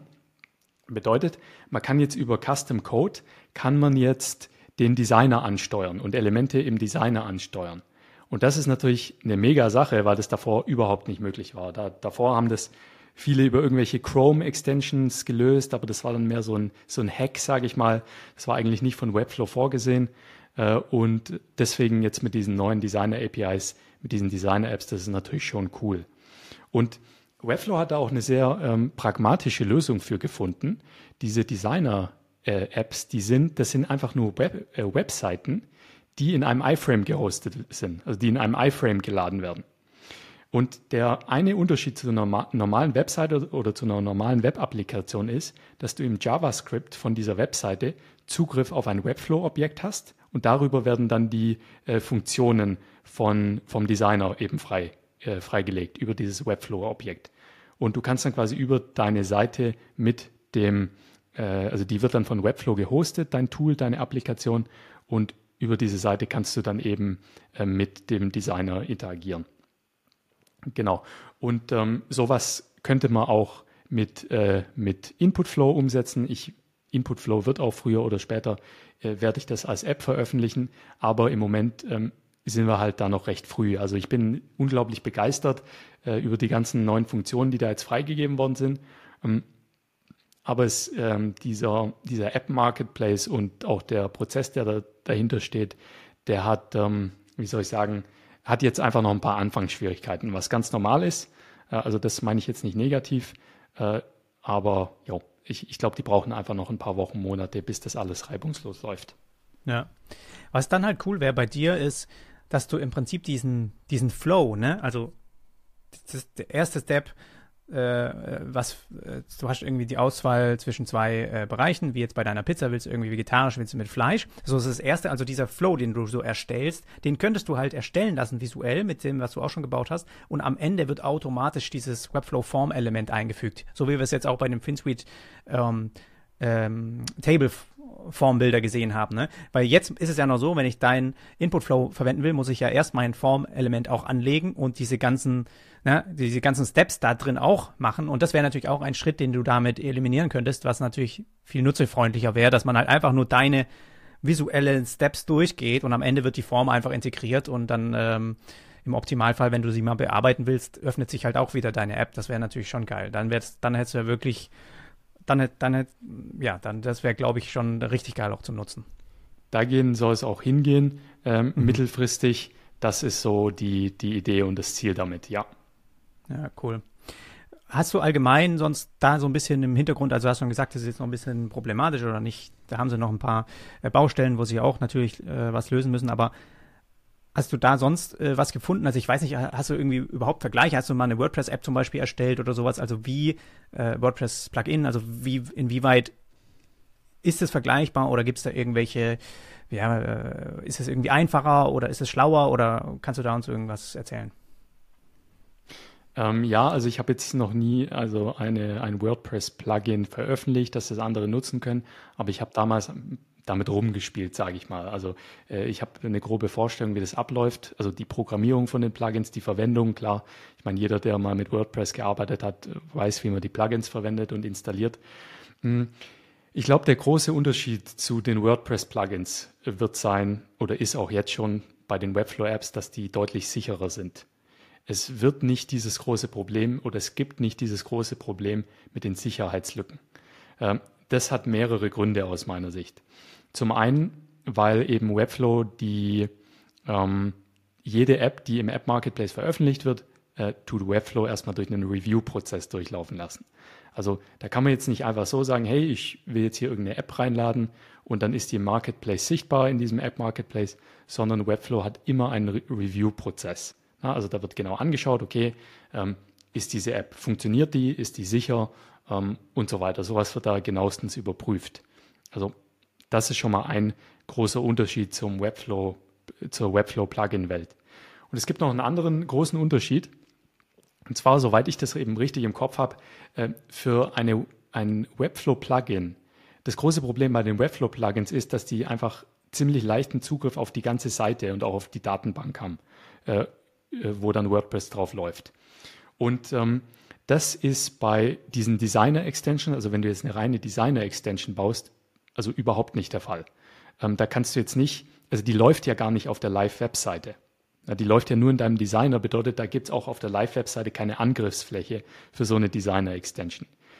Jetzt muss man dazu sagen, es gibt natürlich auch erweiterte Apps, äh, die dann mit der CMS API oder der E-Commerce API oder der neuen Custom Code API interagieren. Da gibt es natürlich immer ein Risiko, dass da dann auch irgendwas passiert. Aber auch hier hat Webflow vorgesorgt. Und zwar, wenn ich bei Webflow auf eine API-Funktion zugreife, dann gibt es jetzt mit dieser neuen Variante die sogenannten Scopes. Ich will jetzt nicht zu stark ins Detail reingehen. Ähm, für die Programmierer, ähm, die, denen empfehle ich das auf jeden Fall mal durchzulesen, ist ganz interessant. Ähm, aber das sind im Prinzip einfach Berechtigungen. Bedeutet, wenn ich mh, zum Beispiel eine Applikation programmiere, die einen Lesezugriff auf das CMS braucht. Dann hole ich mir von der Webflow API quasi nur die Berechtigung für den Lesezugriff ab. Bedeutet, ich kann über diese Applikation, wenn ich mir nur den Lesezugriff abhole, nichts reinschreiben. Oder ich kann auch nicht mit irgendwelchen anderen Dingen interagieren. Und das ist aus meiner Sicht schon mal ein ganz wichtiger, ganz wichtiger Faktor, dass die einfach viel sicherer sind. Und auch hier ist es wieder so, Webflow macht ein Review von diesen Applikationen und wenn da irgendeine Applikation mehr Rechte anfragt, als er eigentlich benötigt, wird das abgeblockt. Da bin ich mir absolut sicher. Dann kommt es nicht durch den Review-Prozess durch. Und diese ganzen Faktoren werden dafür sorgen, dass dieser App Marketplace absolut, also absolut sicher ist ein starkes Wort, ähm, aber verdammt sicher äh, sein wird. Im Vergleich jetzt vor allem mal zur WordPress-Plugin-Welt. Ähm, ja. Das ist so meine, meine Prognose und meine Einschätzung.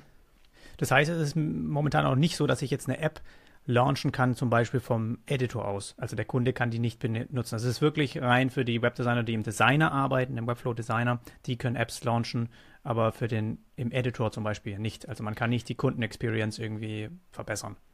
Ähm, das wäre mir jetzt zumindest nicht bekannt. Also mhm. ich habe mir den Großteil von dieser neuen äh, API-Dokumentation durchgelesen, aber nicht alles. Also Vielleicht ist da was dazugekommen. Ich habe nichts gesehen. Soweit ich weiß, betrifft das nur die Designer-Extensions. Also mir wäre nicht bekannt, dass da ein Kunde jetzt irgendwelche äh, Apps verwenden kann. Vielleicht hat da ja jemand gerade im Livestream, äh, ist, da, ist da noch besser informiert. Äh, das wäre mal, wär mal interessant. Vielleicht hat da jemand noch andere Informationen. Kann ich mir aber gut vorstellen, dass das auch noch nicht so ist. Also dass vielleicht mal irgendwann so ist, aber ja. Oder sie behalten sich auch noch ein bisschen was für die Webflow-Konferenz vor, dass sie da auch noch mal was zusätzlich ja. announcen können. Aber es ist äh, ja auf jeden Fall schon irgendwie ein logischer nächster Schritt auch. Hier kommt eine gute Frage auch von Jan rein. Weißt du, ob die Web-Apps auch in Webflow dann manuelle Versionsupdates brauchen, also wie das jetzt bei WordPress ist, oder wird das automatisch wie auch bei, bei Webflow, hast einfach eine neue Version und kannst gar nichts machen. Du hast einfach die neueste Version. Ja, ich habe ja vorher von, ähm, von ähm Anfangsschwierigkeiten gesprochen. Äh, also gute Frage, Jan. Ähm, es, ist, es ist folgendermaßen. Ähm, Im Moment ist es so, wenn du eine Webflow-App das erste Mal veröffentlichen willst, läufst du durch diesen Review-Prozess von Webflow. Und in der API-Dokumentation schreiben die, das habe ich auch auf Twitter gepostet, schreiben die auch, dass das idealerweise im Idealfall 10 bis 15 Geschäftstage dauert.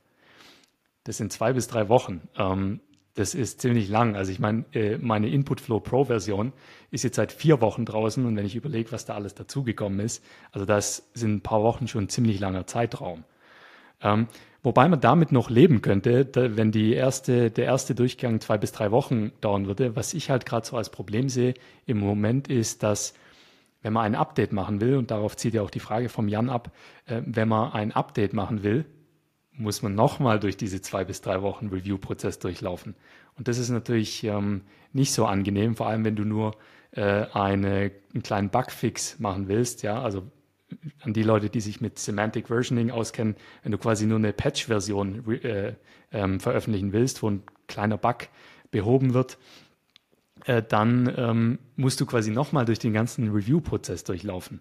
Und da müssen sie aus meiner Sicht noch nacharbeiten, äh, wenn sie das vernünftig, also wenn sie das zugänglicher machen wollen. Ich meine, ich habe das auf Twitter gepostet, habe dann auch den CTO äh, markiert ähm, und der hat auch geantwortet, dass sie daran arbeiten, dass, das auf, dass sie das auf dem Schirm haben. Also ich gehe schwer davon aus, dass das optimiert wird äh, und dann in den nächsten Wochen, Monaten äh, wir einen noch besseren Re äh, Review-Prozess haben, wo du dann auch leichter Updates veröffentlichen kannst. Mhm. Ja, der, der Jan hat es gerade nochmal geschrieben. Ich habe auch äh, ihn so verstanden, dass er meint, weil das war jetzt aus der Entwicklerperspektive, weißt du, ob, wenn wir uns was installieren und du machst aber jetzt für einen Input-Flow, ah. du hast es auf dem App Store und dann habe ich es mir installiert in meinen Designer und dann bringst du ein Update raus. Kriege ich davon was mit oder habe ich immer die neueste Version? Das ist eine sehr gute Frage. Ich habe bei diesen, also wo ich mir FinSuite Table und so weiter angeschaut habe, habe ich jetzt keine UI gesehen, wo man was updaten könnte. Nee. Von daher gehe ich in Kombination mit diesem Review-Prozess davon aus, dass die das wirklich dann auf die Seite pushen. Also ja. wenn ein Update geladen wird, dann prüft Webflow, ähm, ob, da, ob, da, ob das noch funktioniert und dann wird es eben auf die Live-Seite geladen. Gehe ich im Moment von aus. Mhm. Ähm, allerdings bin ich mir da jetzt nicht hundertprozentig sicher und da, äh, ich meine, wir stehen da jetzt recht, recht am Anfang. Das Ding gibt es jetzt was, zwei Wochen oder sowas, ja. diesen neuen Webflow App Marketplace. Ähm, selbst Webflow wird da intern noch nicht alles ausgearbeitet haben. Mhm. Aber es würde so ein bisschen auch schon das sein, wie man es, glaube ich, heutzutage aufbauen wird, weil beim, wenn du jetzt irgendwie auf dem Smartphone Apps hast, du wirst Früher hat man die auch immer manuell updaten müssen, aber das macht man ja heutzutage nicht mehr. Also ich kann mir ja. das auch nicht vorstellen, dass das, ich, ich, denke, das wird auch einfach automatisch rausgepusht ja. und dann hast du die neueste Version und Webflow checkt quasi selber im Hintergrund, okay, ist das auch kompatibel mit unserer neuesten Version? Weil davon, damit will ich ja nichts zu tun haben. Das ist ja genau das Problem, was ja bei, bei, Web, bei WordPress Ganz so genau, oft ja. zu den Fehlern führt, dass du eine andere WordPress-Version hast wie die, das Plugin dann und dann verstehen die sich nicht mehr und ich glaube, das wollen die halt auch vermeiden und deswegen denke ich mal, wird das automatisch ja. passieren. Dann bist du in der Update-Hölle quasi wieder drin, musst updaten, na, kann ich das jetzt ja. schon updaten und so. Von daher, das ist ja auch so die Philosophie von Webflow, dass sie sagen, okay, du hast möglichst wenig Maintenance, möglichst wenig Verwaltungsarbeit und da wäre diese Variante, dass das automatisch geupdatet wird, für mich der logische Schritt. Mhm. Also ist für dich irgendwie noch sowas eine Funktion, wo du gedacht hast beim der Dokumentation lesen oder ein bisschen reinfuchsen, hast dann irgendwie gemerkt, oh, das wäre cool, das, das würde mir noch irgendwie noch fehlen. Einfach irgendwas, was dir vielleicht aufgefallen ist. An API-Funktion. Ne, ja, ähm, also generell war ich erstmal sehr positiv überrascht, wie viele neue Funktionen da jetzt auch freigelegt worden sind. Du kannst jetzt über die API auch Custom Code einfügen oder solche Sachen. Du kannst sogar mhm. über die API jetzt die Struktur von CMS Collections ändern. Ähm, mhm. also da ist jetzt richtig viel möglich. Von daher so inhaltlich bezüglich der API-Oberfläche, sage ich jetzt mal, ähm, eigentlich nichts. Äh, eine Sache natürlich diesen Review-Prozess, der muss noch optimiert werden, den ich gerade angesprochen habe, vor allem bei den Updates. Ähm, und dann gibt es noch so einen alten, ich will jetzt nicht sagen Bug, es ist so gesehen kein Bug, aber eine alte Limitierung äh, bei der API. Äh, und ich glaube, die ist jetzt auch noch nicht raus mit der, mit der V2. Und zwar, wenn eine eine Webflow-Seite, wenn die Staging-Domain und die Live-Domain nicht im gleichen Zustand sind, also wenn eine, was weiß ich, vor einer Stunde gepublished worden ist, die Staging-Domain und die Live-Domain das letzte Mal vor drei Tagen und du mhm. dann probierst über die CMS-API ähm, ein Update zu machen, dann äh, wird es abgeblockt. Oder dann okay. kannst du das nicht auf die Live-Seite zumindest pushen. Und das kann in einigen Fällen, ist das ein bisschen nervig. Es gibt schon Workarounds, aber ähm, da würde ich mir noch wünschen, dass das, äh, dass das behoben wird. Ja. Ja, cool. Also ich würde dir empfehlen, das schnellstens in diesen App Store da reinzukriegen, weil ich könnte mir echt vorstellen, dass, wenn du das noch schaffst vor der Konferenz, die mei meistens davor machen die noch ein paar Screenshots oder zeigen dann auch während der Konferenz, ne, wir haben hier nochmal tolle neue äh, App Marketplace als Erinnerung und dann kommst du da ja. vielleicht auch mit vor. Das könnte ich mir gut vorstellen, dass dann halt auch ein paar äh, neue Apps damit reinkommen, dass sie das halt einfach auf dem Screen oder sowas zeigen, ne? Das, ähm, ja. aber ich weiß jetzt nicht, wenn du sagst, dass der Review-Prozess dauert schon so lang, ja, müssen eher also die sich beschleunigen. Die Chancen stehen da recht gering und meine Philosophie ist auch immer, wenn ich sowas programmiere, ich meine, man muss sich überlegen, äh, mit Inputflow, da haben jetzt schon ähm, äh, knapp 500 Leute ein Formular erstellt, also auch mit der mhm. kostenlosen Variante, also sich bis zum Ende durchgeklickt, haben das ganze Formular erstellt. Ich meine, nicht alle werden das dann auch verwendet haben, mhm. ähm, aber ein großer Teil bin ich mir sicher. Das bedeutet, das läuft jetzt auch schon auf vielen Kundenprojekten einfach. Und mir ist es dann halt auch wichtig, dass da, wenn ich ein Update rauslasse, dass es alles sauber getestet ist, mhm. dass es auch eine gewisse Qualität hat ähm, und ich das nicht einfach möglichst schnell raushau. Von daher wahrscheinlich, also nicht nur wahrscheinlich, ziemlich sicher bis zur Webflow-Conf äh, wird, es, wird es nicht im App Store zu mhm. finden sein. Mhm. Oh Gott, das wäre nichts für mich. Immer dieses, wenn ich wüsste, das haben schon so viele aktiv ich denke mir das auch auf bei FinSuite, wenn, wie viele Sachen ja die schon draußen haben. Und ich hatte das auch mal, dass ich bei denen was installiert habe und dann war das ja immer, wenn man das einbindet, ähm, irgendwas mit dem, wie heißt es nochmal? Boah, jetzt ist das wieder mit dem Schlaf, ähm, FinSuite Attributes, ähm, dass man, man kriegt ja quasi diesen, diesen Skript-Link, wo das bei denen auch gehostet ist und sowas, ne? Und du hast ja immer dann dadurch auch die Live-Version von denen, die, die, das Neueste, was sie gepublished haben, sozusagen, in deiner Seite mit eingebunden oder in der Kundenwebsite. Und da war auch mal der Fall, dass halt dann zum Beispiel irgendwas bei denen im Code was anderes blockiert hat. Aber die, die haben halt einen Fehler drin gehabt und die mussten es sozusagen updaten oder neu, neu veröffentlichen, neu, neu, neu, neu schreiben. Und das, da denke ich mir halt auch oft, das ist schon, was ich, keine Ahnung, wie, wie man sich da immer gegen testet. Also ich meine, wie machst du das, wenn du jetzt weißt, okay, das haben schon welche aktiv äh, am Laufen und dann bringst du irgendwelche neuen Features. Du kannst ja nicht immer alles durchgehen oder weißt du, also auch mal so Sachen, ne? Ist, kommt das irgendwie in die Quere mit, wenn du auf der Seite eine Interaktion angelegt hast. Also bei mir war das in dem Fall eine Interaktion, die nicht mehr funktioniert hat, wegen dem Skript von, von, von FinSuite. Und dann hat es damit was zu tun, weil ihr Skript vor, vor der Interaktion irgendwie geladen wurde oder irgendwas, ne? Man weiß es ja immer nicht, aber stelle ich mir super kompliziert vor, das alles immer auch zu, so back zu testen und alles. Ja, das ist ein sehr guter Punkt, den du ansprichst. Ähm, es ist so, dass ähm, man, also beim Programmieren gibt es eine Methodik, die nennt sich Testen oder Unit-Tests. Ähm, da schreibt man quasi mit Programmiercode, schreibt man quasi nochmal extra Programmiercode, der dein Tool automatisch testet ähm, oder gewisse Funktionen von deinem Tool automatisch testet. Damit kann man schon einiges abfangen. Aber du hast recht, es ist natürlich immer eine Herausforderung, ein Update zu machen, vor allem wenn das schon auf Live-Seiten ist. Ne? Und da schließt sich, glaube ich, wieder der Kreis zu dem, was wir am Anfang gesagt haben. Es ist, beim Programmieren ist es nicht das Schwierige, die App das erste Mal zu erstellen. Ähm, das Schwierige, mittlerweile hilft auch ChatGPT gut mit, ähm, äh, bedeutet, man kann ohne große Kenntnisse was erstellen. Das Schwierige ist dann, die äh, Applikation weiterzuentwickeln, vor allem wenn es schon User gibt. Ähm, dass da eben das Formular weiter auf deren Webseite funktioniert und dass man ein Update macht. Und wie du sagst, muss man überlegen, okay, ähm, interagiert das jetzt mit Version A oder, oder mit irgendeinem anderen Feature? Das muss man da halt immer beachten. Und klar, FinSuite hat da das gleiche, das gleiche, die gleiche Herausforderung. Und ähm, ja, das ist äh, der schwierigste Teil daran, das kann ich ganz mhm. klar sagen. Mhm. Es ist ja auch so, dass ähm, wenn man, äh, was soll ich sagen, eine ähm, hm, Genau, bei was man, die haben ja auch mal eine Zeit lang daran gearbeitet oder haben sie zumindest immer kommuniziert, im Hintergrund das komplette CMS neu zu schreiben. Also alles, was im Hintergrund läuft. Das ging auch ein bisschen darauf hinaus, dass irgendwann mal mehrere Leute gleichzeitig live im Webflow Designer arbeiten können und sowas. Also es mhm. hat sich so angehört von Webflow-Seite, als ob sie wirklich das ganze Backend oder die ganze Programmiersprache, was wir verwendet haben, dafür irgendwie nochmal neu aufbauen, damit halt mehr Funktionalität, mehr Geschwindigkeit reingebracht werden kann in das ganze System.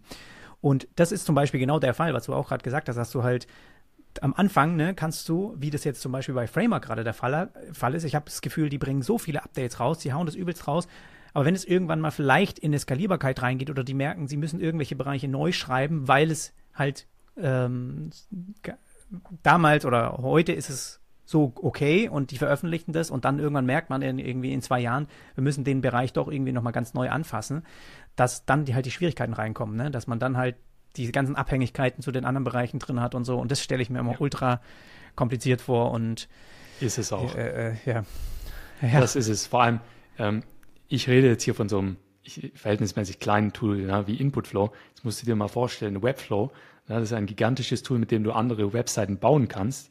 Jetzt musst du überlegen, die, die ganzen Elemente aus dem Designer, die sind ja alle irgendwo in der Datenbank abgespeichert. Und wenn du jetzt was an der Struktur von irgendeinem Element ändern willst, musst du eigentlich theoretisch deine, deine komplette Datenbank updaten mit allen Webseiten und allen entsprechenden Elementen. Also das, da steckt dann schon was dahinter. Und deswegen Webflow hat ja jetzt aus meiner Sicht auch ähm, ist wieder ein bisschen schneller geworden, was die Updates anbetrifft, was ich auch cool finde. Aber wir sehen das natürlich auch daran, diesen Effekt, dass jetzt in der letzten Zeit es hin und, bei, hin und wieder mal 20 Minuten irgendeine Downtime gegeben hat. Ne? Ähm, und ja, das ist halt genau der Punkt. Da die updaten was und dann ähm, äh, die müssen halt immer schauen, dass es mit den bestehenden äh, Konfigurationen, mit den bestehenden Seiten weiterhin funktioniert. Und das ist die große, große Herausforderung immer.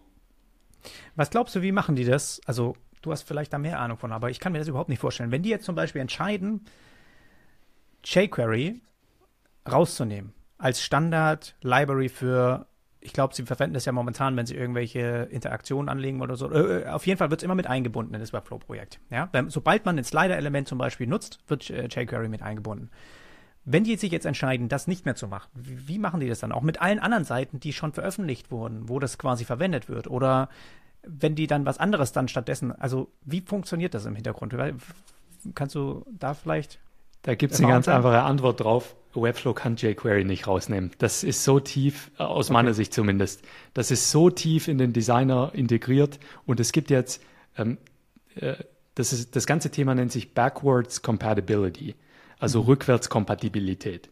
Du musst dir überlegen, es sind jetzt schon so viele Webflow-Projekte geschrieben, ähm, die auf jQuery basieren, ne, die einfach jQuery verwenden, auch ohne die jQuery-Projekte reinzuladen.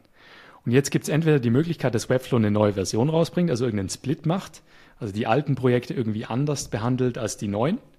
Ähm, das ist eine Möglichkeit, aber wenn du das halt mehrmals machst, mhm. irgendwann explodiert da dann auch die Komplexität.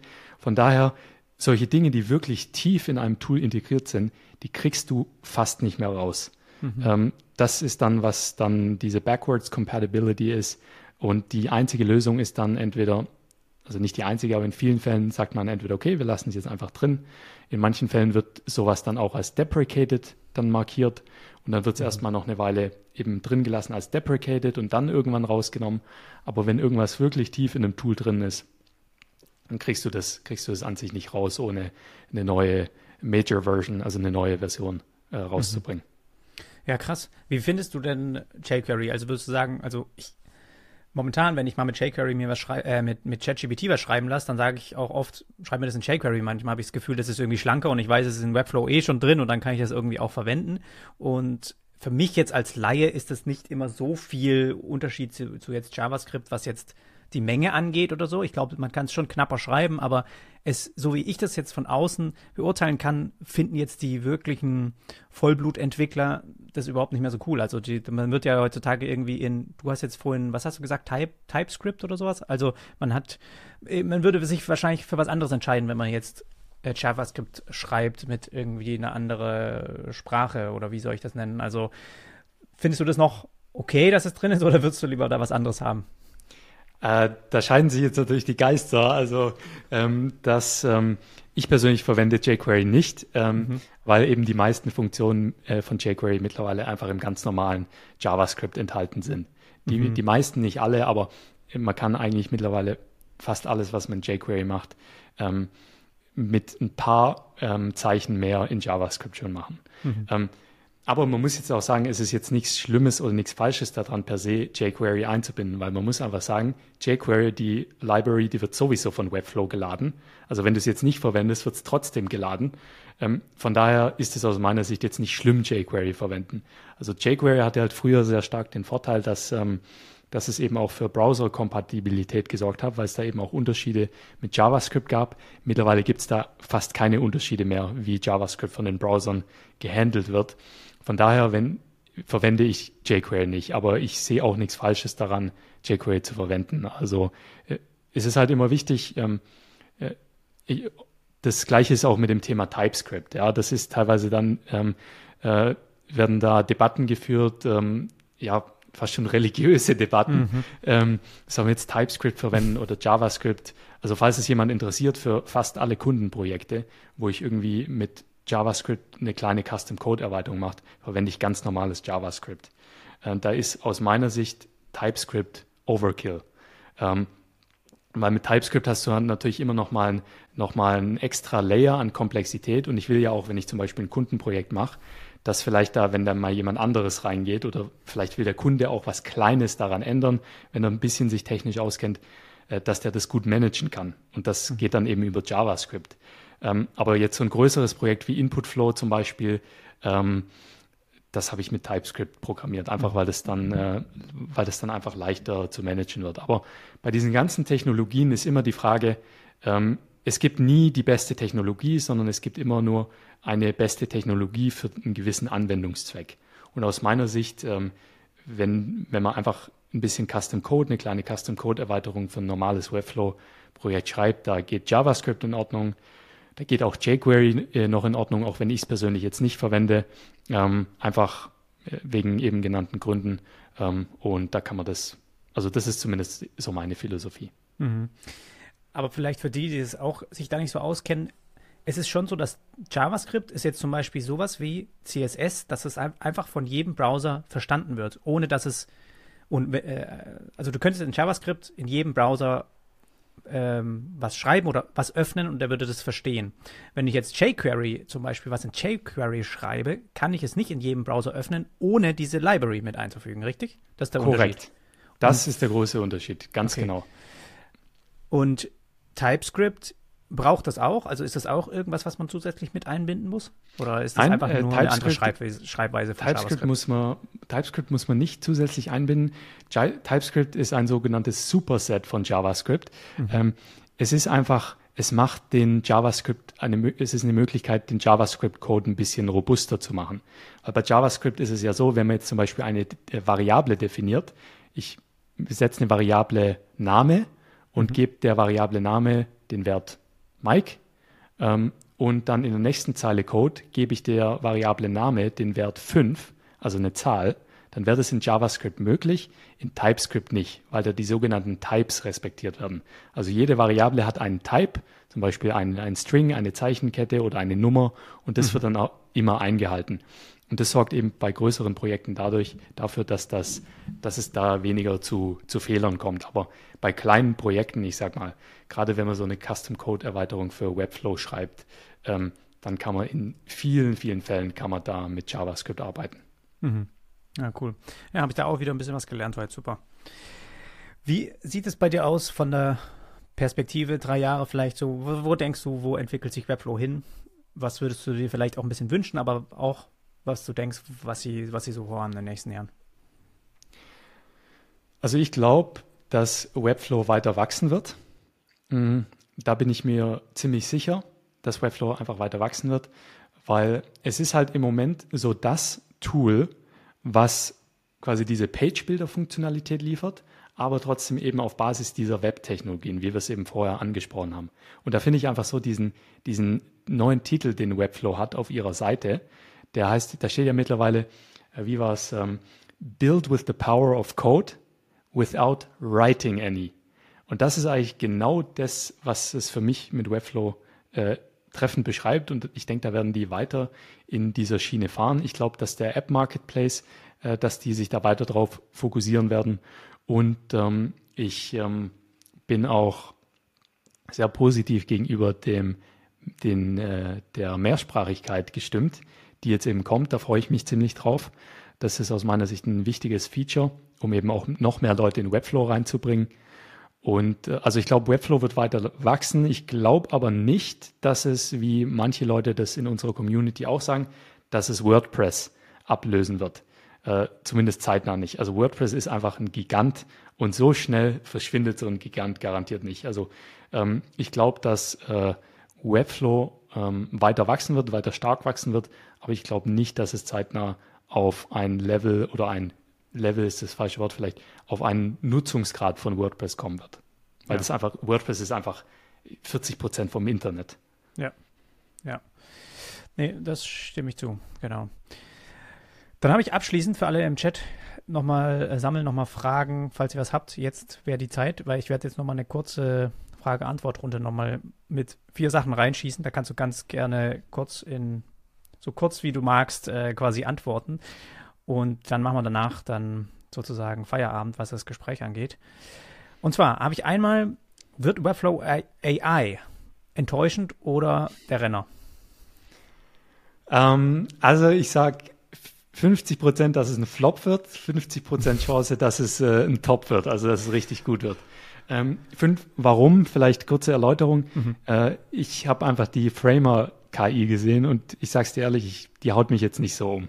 Mhm. Ähm, und ähm, vielleicht geht da Webflow anders dran, aber ich glaube einfach, dass KI im Moment noch nicht auf dem Level ist, um so einfach Sprache in ein gutes Layout umzuwandeln und dann noch mit den richtigen Klassen und dem, der richtigen Struktur und alles responsive. Ich glaube, das ist im Moment noch nicht so weit, auch wenn das viele Leute anders sehen, das weiß ich. Ähm, warum aber 50% top? Warum ich dem auch eine gewisse realistische Chance gebe? weil der neue CTO von, von Webflow, der war ja davor der CTO von Shopify. Mhm. Und ähm, unter dessen Fahne wurde meines Wissens nach die Shopify KI entwickelt. Und die, ich habe die selber nie verwendet, aber von der habe ich eigentlich nur Positives gehört. Und ähm, er hat ja auch äh, in seinem Intro, wo er zu Webflow gekommen ist, gesagt, er sieht als einer seiner wichtigen Aufgaben eben auch Web, also die, also mehr KI in Webflow einzubauen. Und von daher rechne ich dem auch eine realistische Chance zu, dass es richtig gut werden könnte. Aber ich bin mir dann noch nicht sicher, wie das aussehen, wie mhm. es dann aussieht. Mhm. Was, was kann die Shopify-KI? Habe ich jetzt noch nicht gehört. Ähm, also die Shopify-KI ist eher äh, textbasiert, sag ich mhm. mal. Also die ist quasi dann extrem gut darin, entsprechende Produktbeschreibungen und so anzufertigen. Ähm, inwiefern die jetzt visuell äh, da schon was gemacht haben, das, das weiß ich nicht. Die mhm. habe ich einfach noch nicht selber verwendet. Aber ich habe sehr viel Gutes darüber gehört. Ja, das ist schon auch das, was ich, glaube ich, auch als Problem sehe oder als Schwierigkeit oder Herausforderung, dass man halt wahnsinnig gut. Auch ChatGPT ja gerade nutze ich jeden Tag, um mir irgendeine Codeschnipsel zu erweitern oder umschreiben zu lassen oder besser zu machen oder einfacher zum Einbinden in Webflow und sowas. Und darin ist es halt extrem gut, weil den, solange es nicht funktioniert, funktioniert es nicht und dann ist irgendwo ein Fehler, aber dann irgendwann funktioniert es. Und bei der Kreativität ist es halt noch total schwierig, dass sie da eigentlich, ich meine, es gibt wahnsinnig viele schöne Webseiten da draußen und irgendwie könnte man die, den ja mit Ne, davon könnten die ja lernen sozusagen, aber es ist echt schwieriger, dieses die Kreativität klar mit reinzubringen, was, was halt das Design angeht. Das könnte ich mir auch als Herausforderung mehr, mehr, mehr so stellen, weil in Framer, ich finde so für den ersten Wow-Effekt ist das schon cool. Ja. Also du siehst, das baut sich halt auf und du ja. musst im Prinzip nichts machen, dann kannst Däumchen drehen. Irgendwie, also cool ist es schon und beim genauen Hinschauen ist es dann halt so, gut, jetzt müsste trotzdem rangehen und ja. das irgendwie ziemlich äh, umklustern, aber für die, für die Strukturen und sowas. Also ich könnte mir schon vorstellen, dass das äh, schon gut, wenn man jetzt auch mal die Realum Library anschaut, wie die das ja auch ein bisschen äh, rangehen. Ne? Den Ansatz fand ich ziemlich cool, ja. Ja, da, da, da voll schlau eigentlich, sich so zu positionieren, dass du erst ja. gar nicht jetzt Design machst, sondern sagst, es ja. passiert so viel vorher, wo du eigentlich auch schon so viel äh, Konzeptarbeit hast und was auch anstrengend ist, ne, mit den ganzen Strukturen, auch was du dem Kunden erstmal zeigen musst. Guck mal, solche Unterseiten, die haben wir jetzt und was könnte man damit reinpacken, so einfach mal grob, ja, dass man das irgendwie abnehmen lässt von einer äh, KI, das wäre schon, ist auch schon stark. Und ich glaube auch Webflow wird mehr in diese Übersetzungsschiene auch gehen, dass man da einfach kein äh, ja. kein Painpoint hat, die ganze Zeit irgendwelche Seiten jetzt mit äh, Mehrsprachigkeit dann zu übersetzen, sondern dass das die KI dann erstmal macht automatisch und dann kann man nochmal drüber gehen. Das sind auch so Use Cases. Aber klar, Design, ich glaube auch, das wird schwierig. Ich glaube, das sind auch so ein bisschen Fake-Bilder, was sie geschickt haben. Das war, äh, waren Fake-Designs, es kam nicht von der KI. Ähm, aber das, das, vielleicht werden wir auch überrascht. Äh, ja. Ich, bin auch, ich glaube, dass es eher erstmal enttäuschend ist. Ja. Also die Demos werden cool, das zu nutzen wird enttäuschend. Und dann baut sich das darauf auf und die Use Cases werden immer stärker und irgendwann wird es halt cool sein, dass man es auch bei jedem Projekt irgendwie für bestimmte Aktionen einfach verwendet. Dann gehört es einfach dazu. Ja, ganz genau. Also ich ähm, glaube, äh, ich meine, über das Thema KI können wir jetzt noch, können wir fast noch mal eine extra Stunde reden.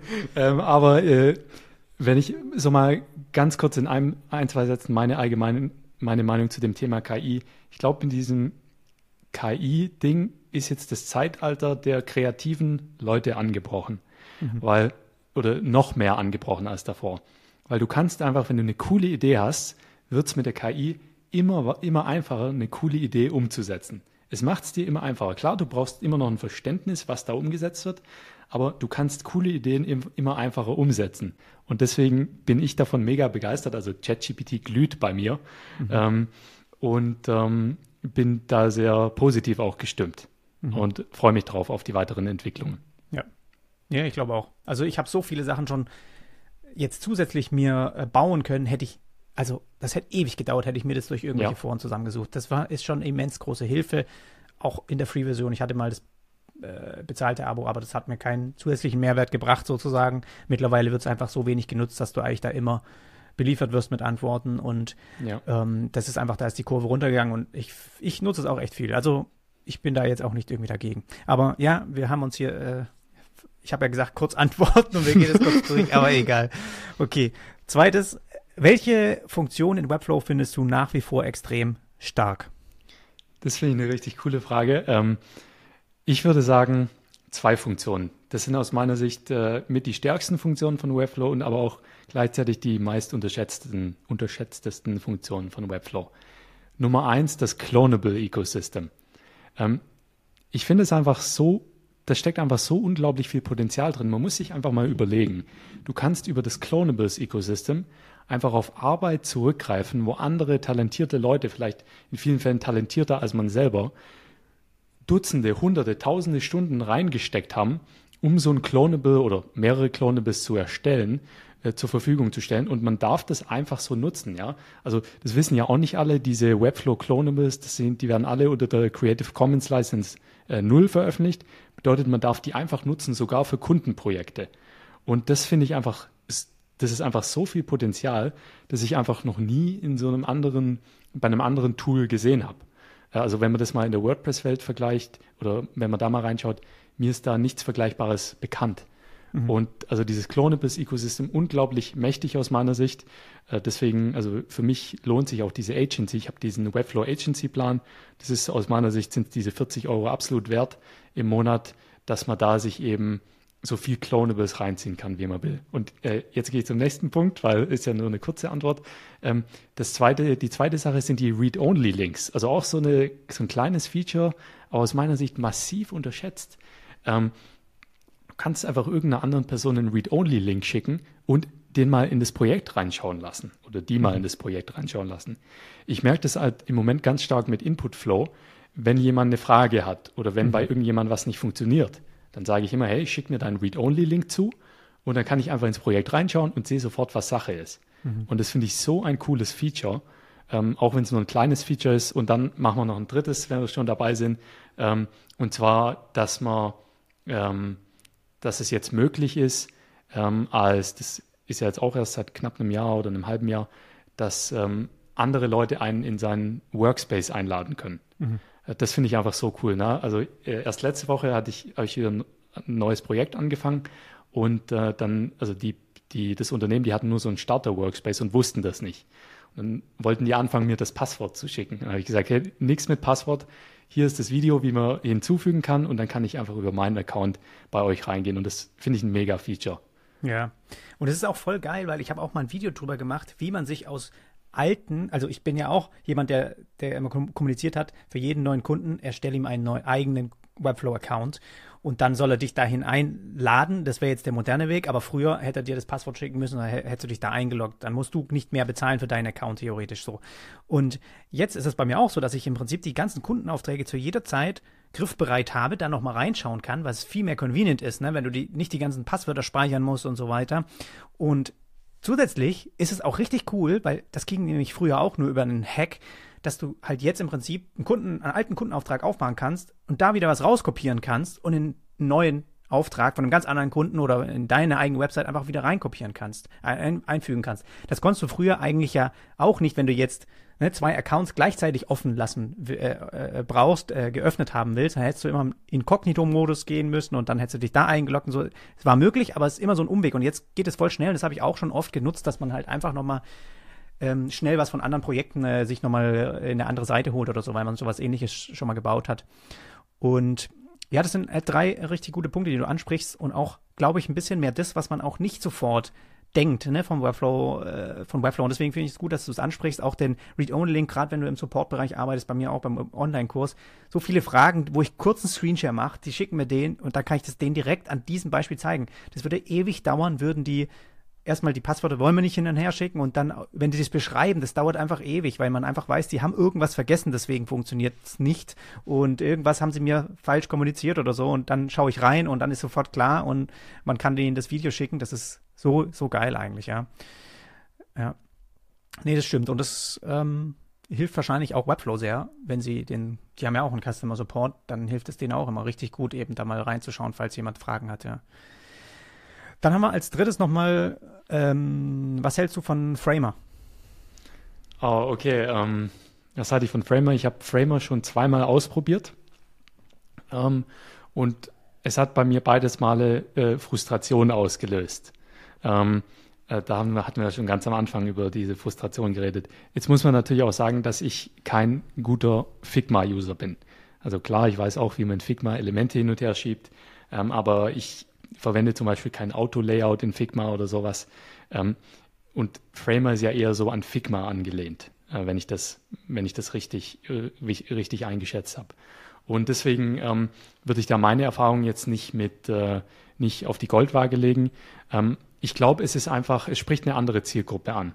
Ähm, teilweise überschneiden sich die Zielgruppen vielleicht auch, ähm, aber größtenteils glaube ich, dass es schon, es ist einfach ein anderes Tool. Ich sage nicht, mhm. dass es ein besseres Tool ist oder ein schlechteres Tool, es ist einfach ein anderes Tool. Und ähm, äh, deren Erfolg, den, äh, den kann man nicht wegreden. Also Framer ist einfach ziemlich stark gewachsen. Sie betreiben auch sehr gutes Marketing, also diese, diese gerade so dieses Thema Hype-Marketing, mhm. da sind die richtig gut drin. Ja. Ähm, und also ich glaube, die werden sich da fest, fest etablieren als weiteres Tool äh, neben Webflow. Aber ich glaube jetzt nicht, dass es, also ich, ich sehe diese, diese Welt von diesen Page-Bildern nicht so, dass es irgendwann einen gibt, der alles dominiert, sondern ich glaube, dass es da einfach verschiedene Tools äh, für verschiedene Präferenzen geben wird. Ich glaube, dass Webflow da eine Sache, äh, ein Tool sein wird weiterhin und auch weiter wachsen wird. Und genauso kann ich mir das mit Framer vorstellen. Mhm. Ja, die haben schon einiges richtig gemacht, was, was Marketing angeht oder ja. schnell, die, schnell dieses Jahr auf jeden Fall gewachsen, weil man sieht zum Beispiel bei Wix, was eigentlich auch eine große Plattform für Website-Erstellung ist, für viele, die halt einfach nur auf Knopfdruck die Struktur, ist alles fertig, du gibst halt deine Texte und Bilder ein und bist sozusagen fertig, aber die haben ja auch immer mit, wie hieß es, Editor X versucht, Fuß zu fassen, eigentlich in dem Bereich, wo Webflow auch ist. Und jetzt haben sie mit äh, Wix Studio oder so heißt das, quasi neu versucht, also aus meiner Sicht irgendwie wie ein Rebrand. Also die versuchen gerade irgendwie nochmal neu äh, äh, aufzubauen, damit es irgendwie nochmal ein bisschen mehr ähm, Aufschwung gibt, weil es einfach zu wenig genutzt wurde. Also ich, es ist, glaube ich, auch nicht leicht und man muss da schon Framer sagen, die haben schon einen guten, ähm, ja, einen guten, ist jetzt keine Nische, aber es, das ist doch eine andere Herangehensweise wie in Webflow. Und das finde ich gut, dass sie das so füllen. Manche fühlen sich da sofort wohl, glaube auch die Figma-Leute, aber ich selbst fand es als auch nicht so angenehm. Also es war mir, die, die Lernkurve war schon, schon auch für mich da. Also man kann sich klar Sachen reinziehen, aber dadurch, dass man halt mehr in dem, weiß nicht, in den wirklich äh, Website-Aufbau, HTML, wie das alles wirklich aufgebaut ist, aus der Denke von Webflow schon dahin kommt, war mir vieles zu, zu viel Umweg sozusagen oder irgendwie nicht so richtig klar gelöst. Ja, und da denke ich mal, wollen sie das aber auch so. Das soll einfach nicht, das soll aber auch einfach anders sein wie bei. Und das ist auch okay, ja.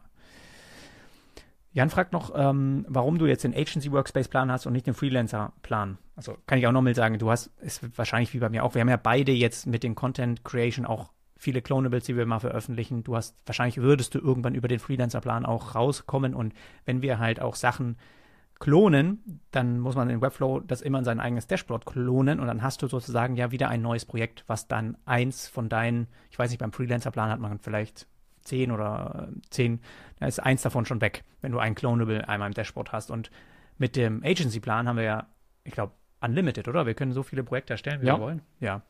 Mal gucken, ob sie das noch lange aushalten, aber ich denke mal, die Datenbank bisher, irgendwann platzt. Ja. Also ich habe das auch, dass ich halt immer wieder entdecke ich mal eins und die Chance ist ja schon da, dass, weil das war bei mir auch schon so, ich hatte auch mal einen anderen Account-Plan und wenn jemand ein geiles Clonable erstellt, ja, und da denkst du dir, ja, geil, ist ja der, da jetzt für immer. Aber es kann jederzeit sein, dass der natürlich Platz braucht und das Ding einfach dann löscht, ja. weil es alt ist, weil er, er sieht keinen Wert mehr da drin oder so oder er, ja. er will irgendwas anderes machen, dann haut er es weg und dann ist das halt weg. Und bei mir ging das schon oft so bei so richtig, wo ich so wusste auch so richtiges nerdiges Zeug, wo ich so wusste, das sieht jetzt nicht schick aus, aber die geile Funktion drin, habe ich mir das kurz mal gespeichert, weil das sah jetzt, war auch schon alt und ich wusste aber, dass das vielleicht mal irgendwann raushaut, ne? dass ich mir das einfach speichern kann. Und deswegen habe ich auch da den Agency-Plan als, als gut empfunden, aber es ist schon, man muss es dann schon auch nutzen, als, also jetzt nur um, jetzt bei der ersten Kunden-Website mit Webflow will ich das auch nicht holen. Also das ja. musst du dann schon auch intensiv äh, nutzen, sage ich mal. Absolut, ja. Ein mögliches neues Feature, welches auf der Webflow-Konferenz vielleicht vorgestellt wird, aus deiner Sicht. Okay, dann ein mögliches neues Feature. Ähm, da ist der Mike Stradamus gefragt. ähm, also ich habe schon Gerüchte gehört, dass äh, die CMS-Limits angehoben werden. Ähm, mhm. Ich kann mir gut vorstellen, dass das bei dieser Webflow-Conf äh, veröffentlicht wird ähm, oder dass es bekannt gegeben wird, dass wir quasi von irgendwie 10.000 auf 20.000 hochgehen beim Businessplan. Sowas kann ich, kann ich mir sehr gut vorstellen. Ja, beim Businessplan, das heißt nicht beim CMS-Plan, ja, kann ich mir auch vorstellen. Ja, also bei beiden kann ich, also das ist meine, jetzt meine Prognose. Ja, nee, könnte ich mir sogar vorstellen. Ja, oh. Ach, die müssen echt auch irgendwie das hinkriegen, dass nicht so kompliziert ist alles, ne?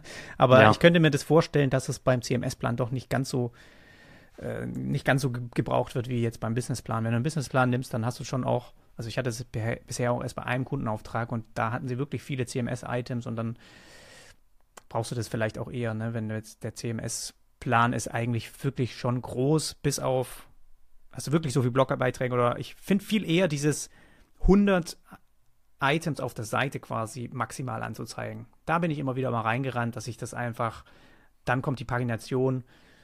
Ich verstehe warum, aber manchmal hat man auch einfach nur eine technische Tabelle und man hat einfach mehr als 100. Und ich, ich fände es halt einfach geil, hätten wir hier irgendwie Möglichkeiten, das ein bisschen zu differenzieren. Ne? Das kommt auch aus dem CMS, aber das ist hier nicht mit Bildern beladen, das sind keine Nested Collections drin und deswegen gib mir so viel ich einfach brauche. Es sind einfach nur Textinhalte, die ich hier pollen will und das darf dich nicht in die Knie zwingen so und ich weiß auch nicht, wie man das von der UI her geil macht, dass man das, äh, dass er das erkennt und dass er das automatisch irgendwie erkennt oder so.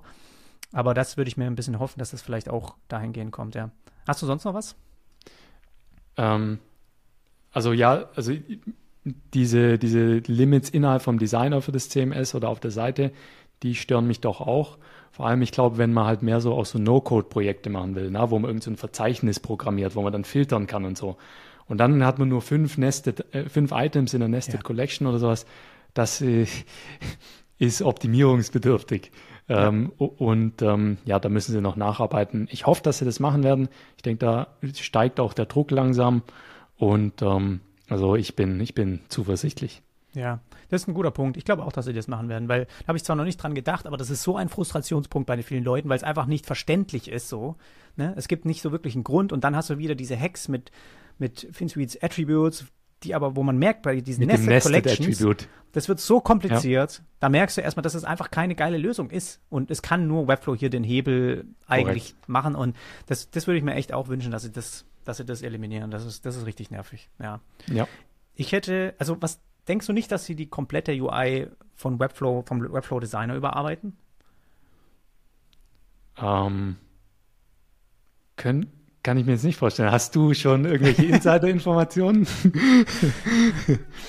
nee, aber ich, ich, ich, könnte mir das echt vorstellen. Ich glaube, okay. dass sie da auch ein bisschen Druck haben. Von, also Framer gibt den ganzen Standardkomponenten, die man auch reinzieht und so, gibt es hier schon einen gewissen Touch mit, ein gewisses Design, was ja. ich auch nicht so gut finde. Die sind bei Webflow schon auch ziemlich basic und sehen eigentlich echt eher alt aus. Wenn du den Button standardmäßig reinzieht, könnte okay, der ja. auch ein bisschen cooler aussehen. Aber ich ja. verstehe auch, warum sie ihn genau so machen. So ist auch okay. Mhm. Aber ich glaube jetzt nicht, dass wir den ganzen Designer äh, von der UX her ändern. Aber ich glaube, dass die ein UI-Update rausbringen, was halt einfach den Refresh ist, ne? dass die Inputfelder anders aussehen, die Button anders aussehen. Jetzt vom Designer meine ich, dass das alles so ein bisschen moderneren Touch kriegt. Das glaube okay. ich.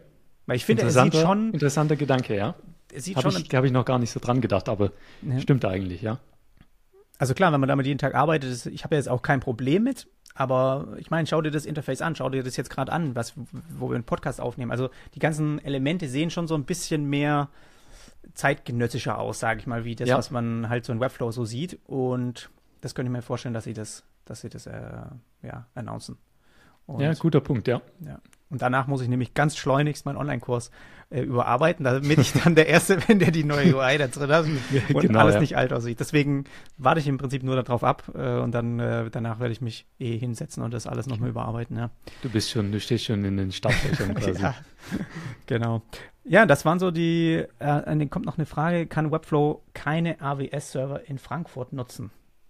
Ja, das wissen wir leider nicht, aber ich denke mal, sie könnten wahrscheinlich schon, aber es wäre auch, wäre auch möglich, dass sie so sowas in die Richtung vielleicht mit viel Druck jetzt auch aus, aus Europa, aus europäischen Kunden, könnte ich mir schon vorstellen, dass sie sowas bei WebflowConf auch für eine bestimmte Kategorie, vielleicht auch Businessplan oder so, dass du das dann irgendwie toggeln kannst, äh, nur europäische Server. Ich könnte mir es vorstellen. Ich kann mir es ehrlich gesagt, weil ich weiß, du wolltest auch schon mal sagen, aber jetzt bin ich gerade drin. Also wer, wenn ich mir vorstelle, ne, die Webflow nutzt einen AWS-Service von Amazon, ja. Und auch Amazon hat, glaube ich, ziemlich viel Druck von großen Kunden, dass sie so eine Funktion ziemlich einfach irgendwie bereitstellen.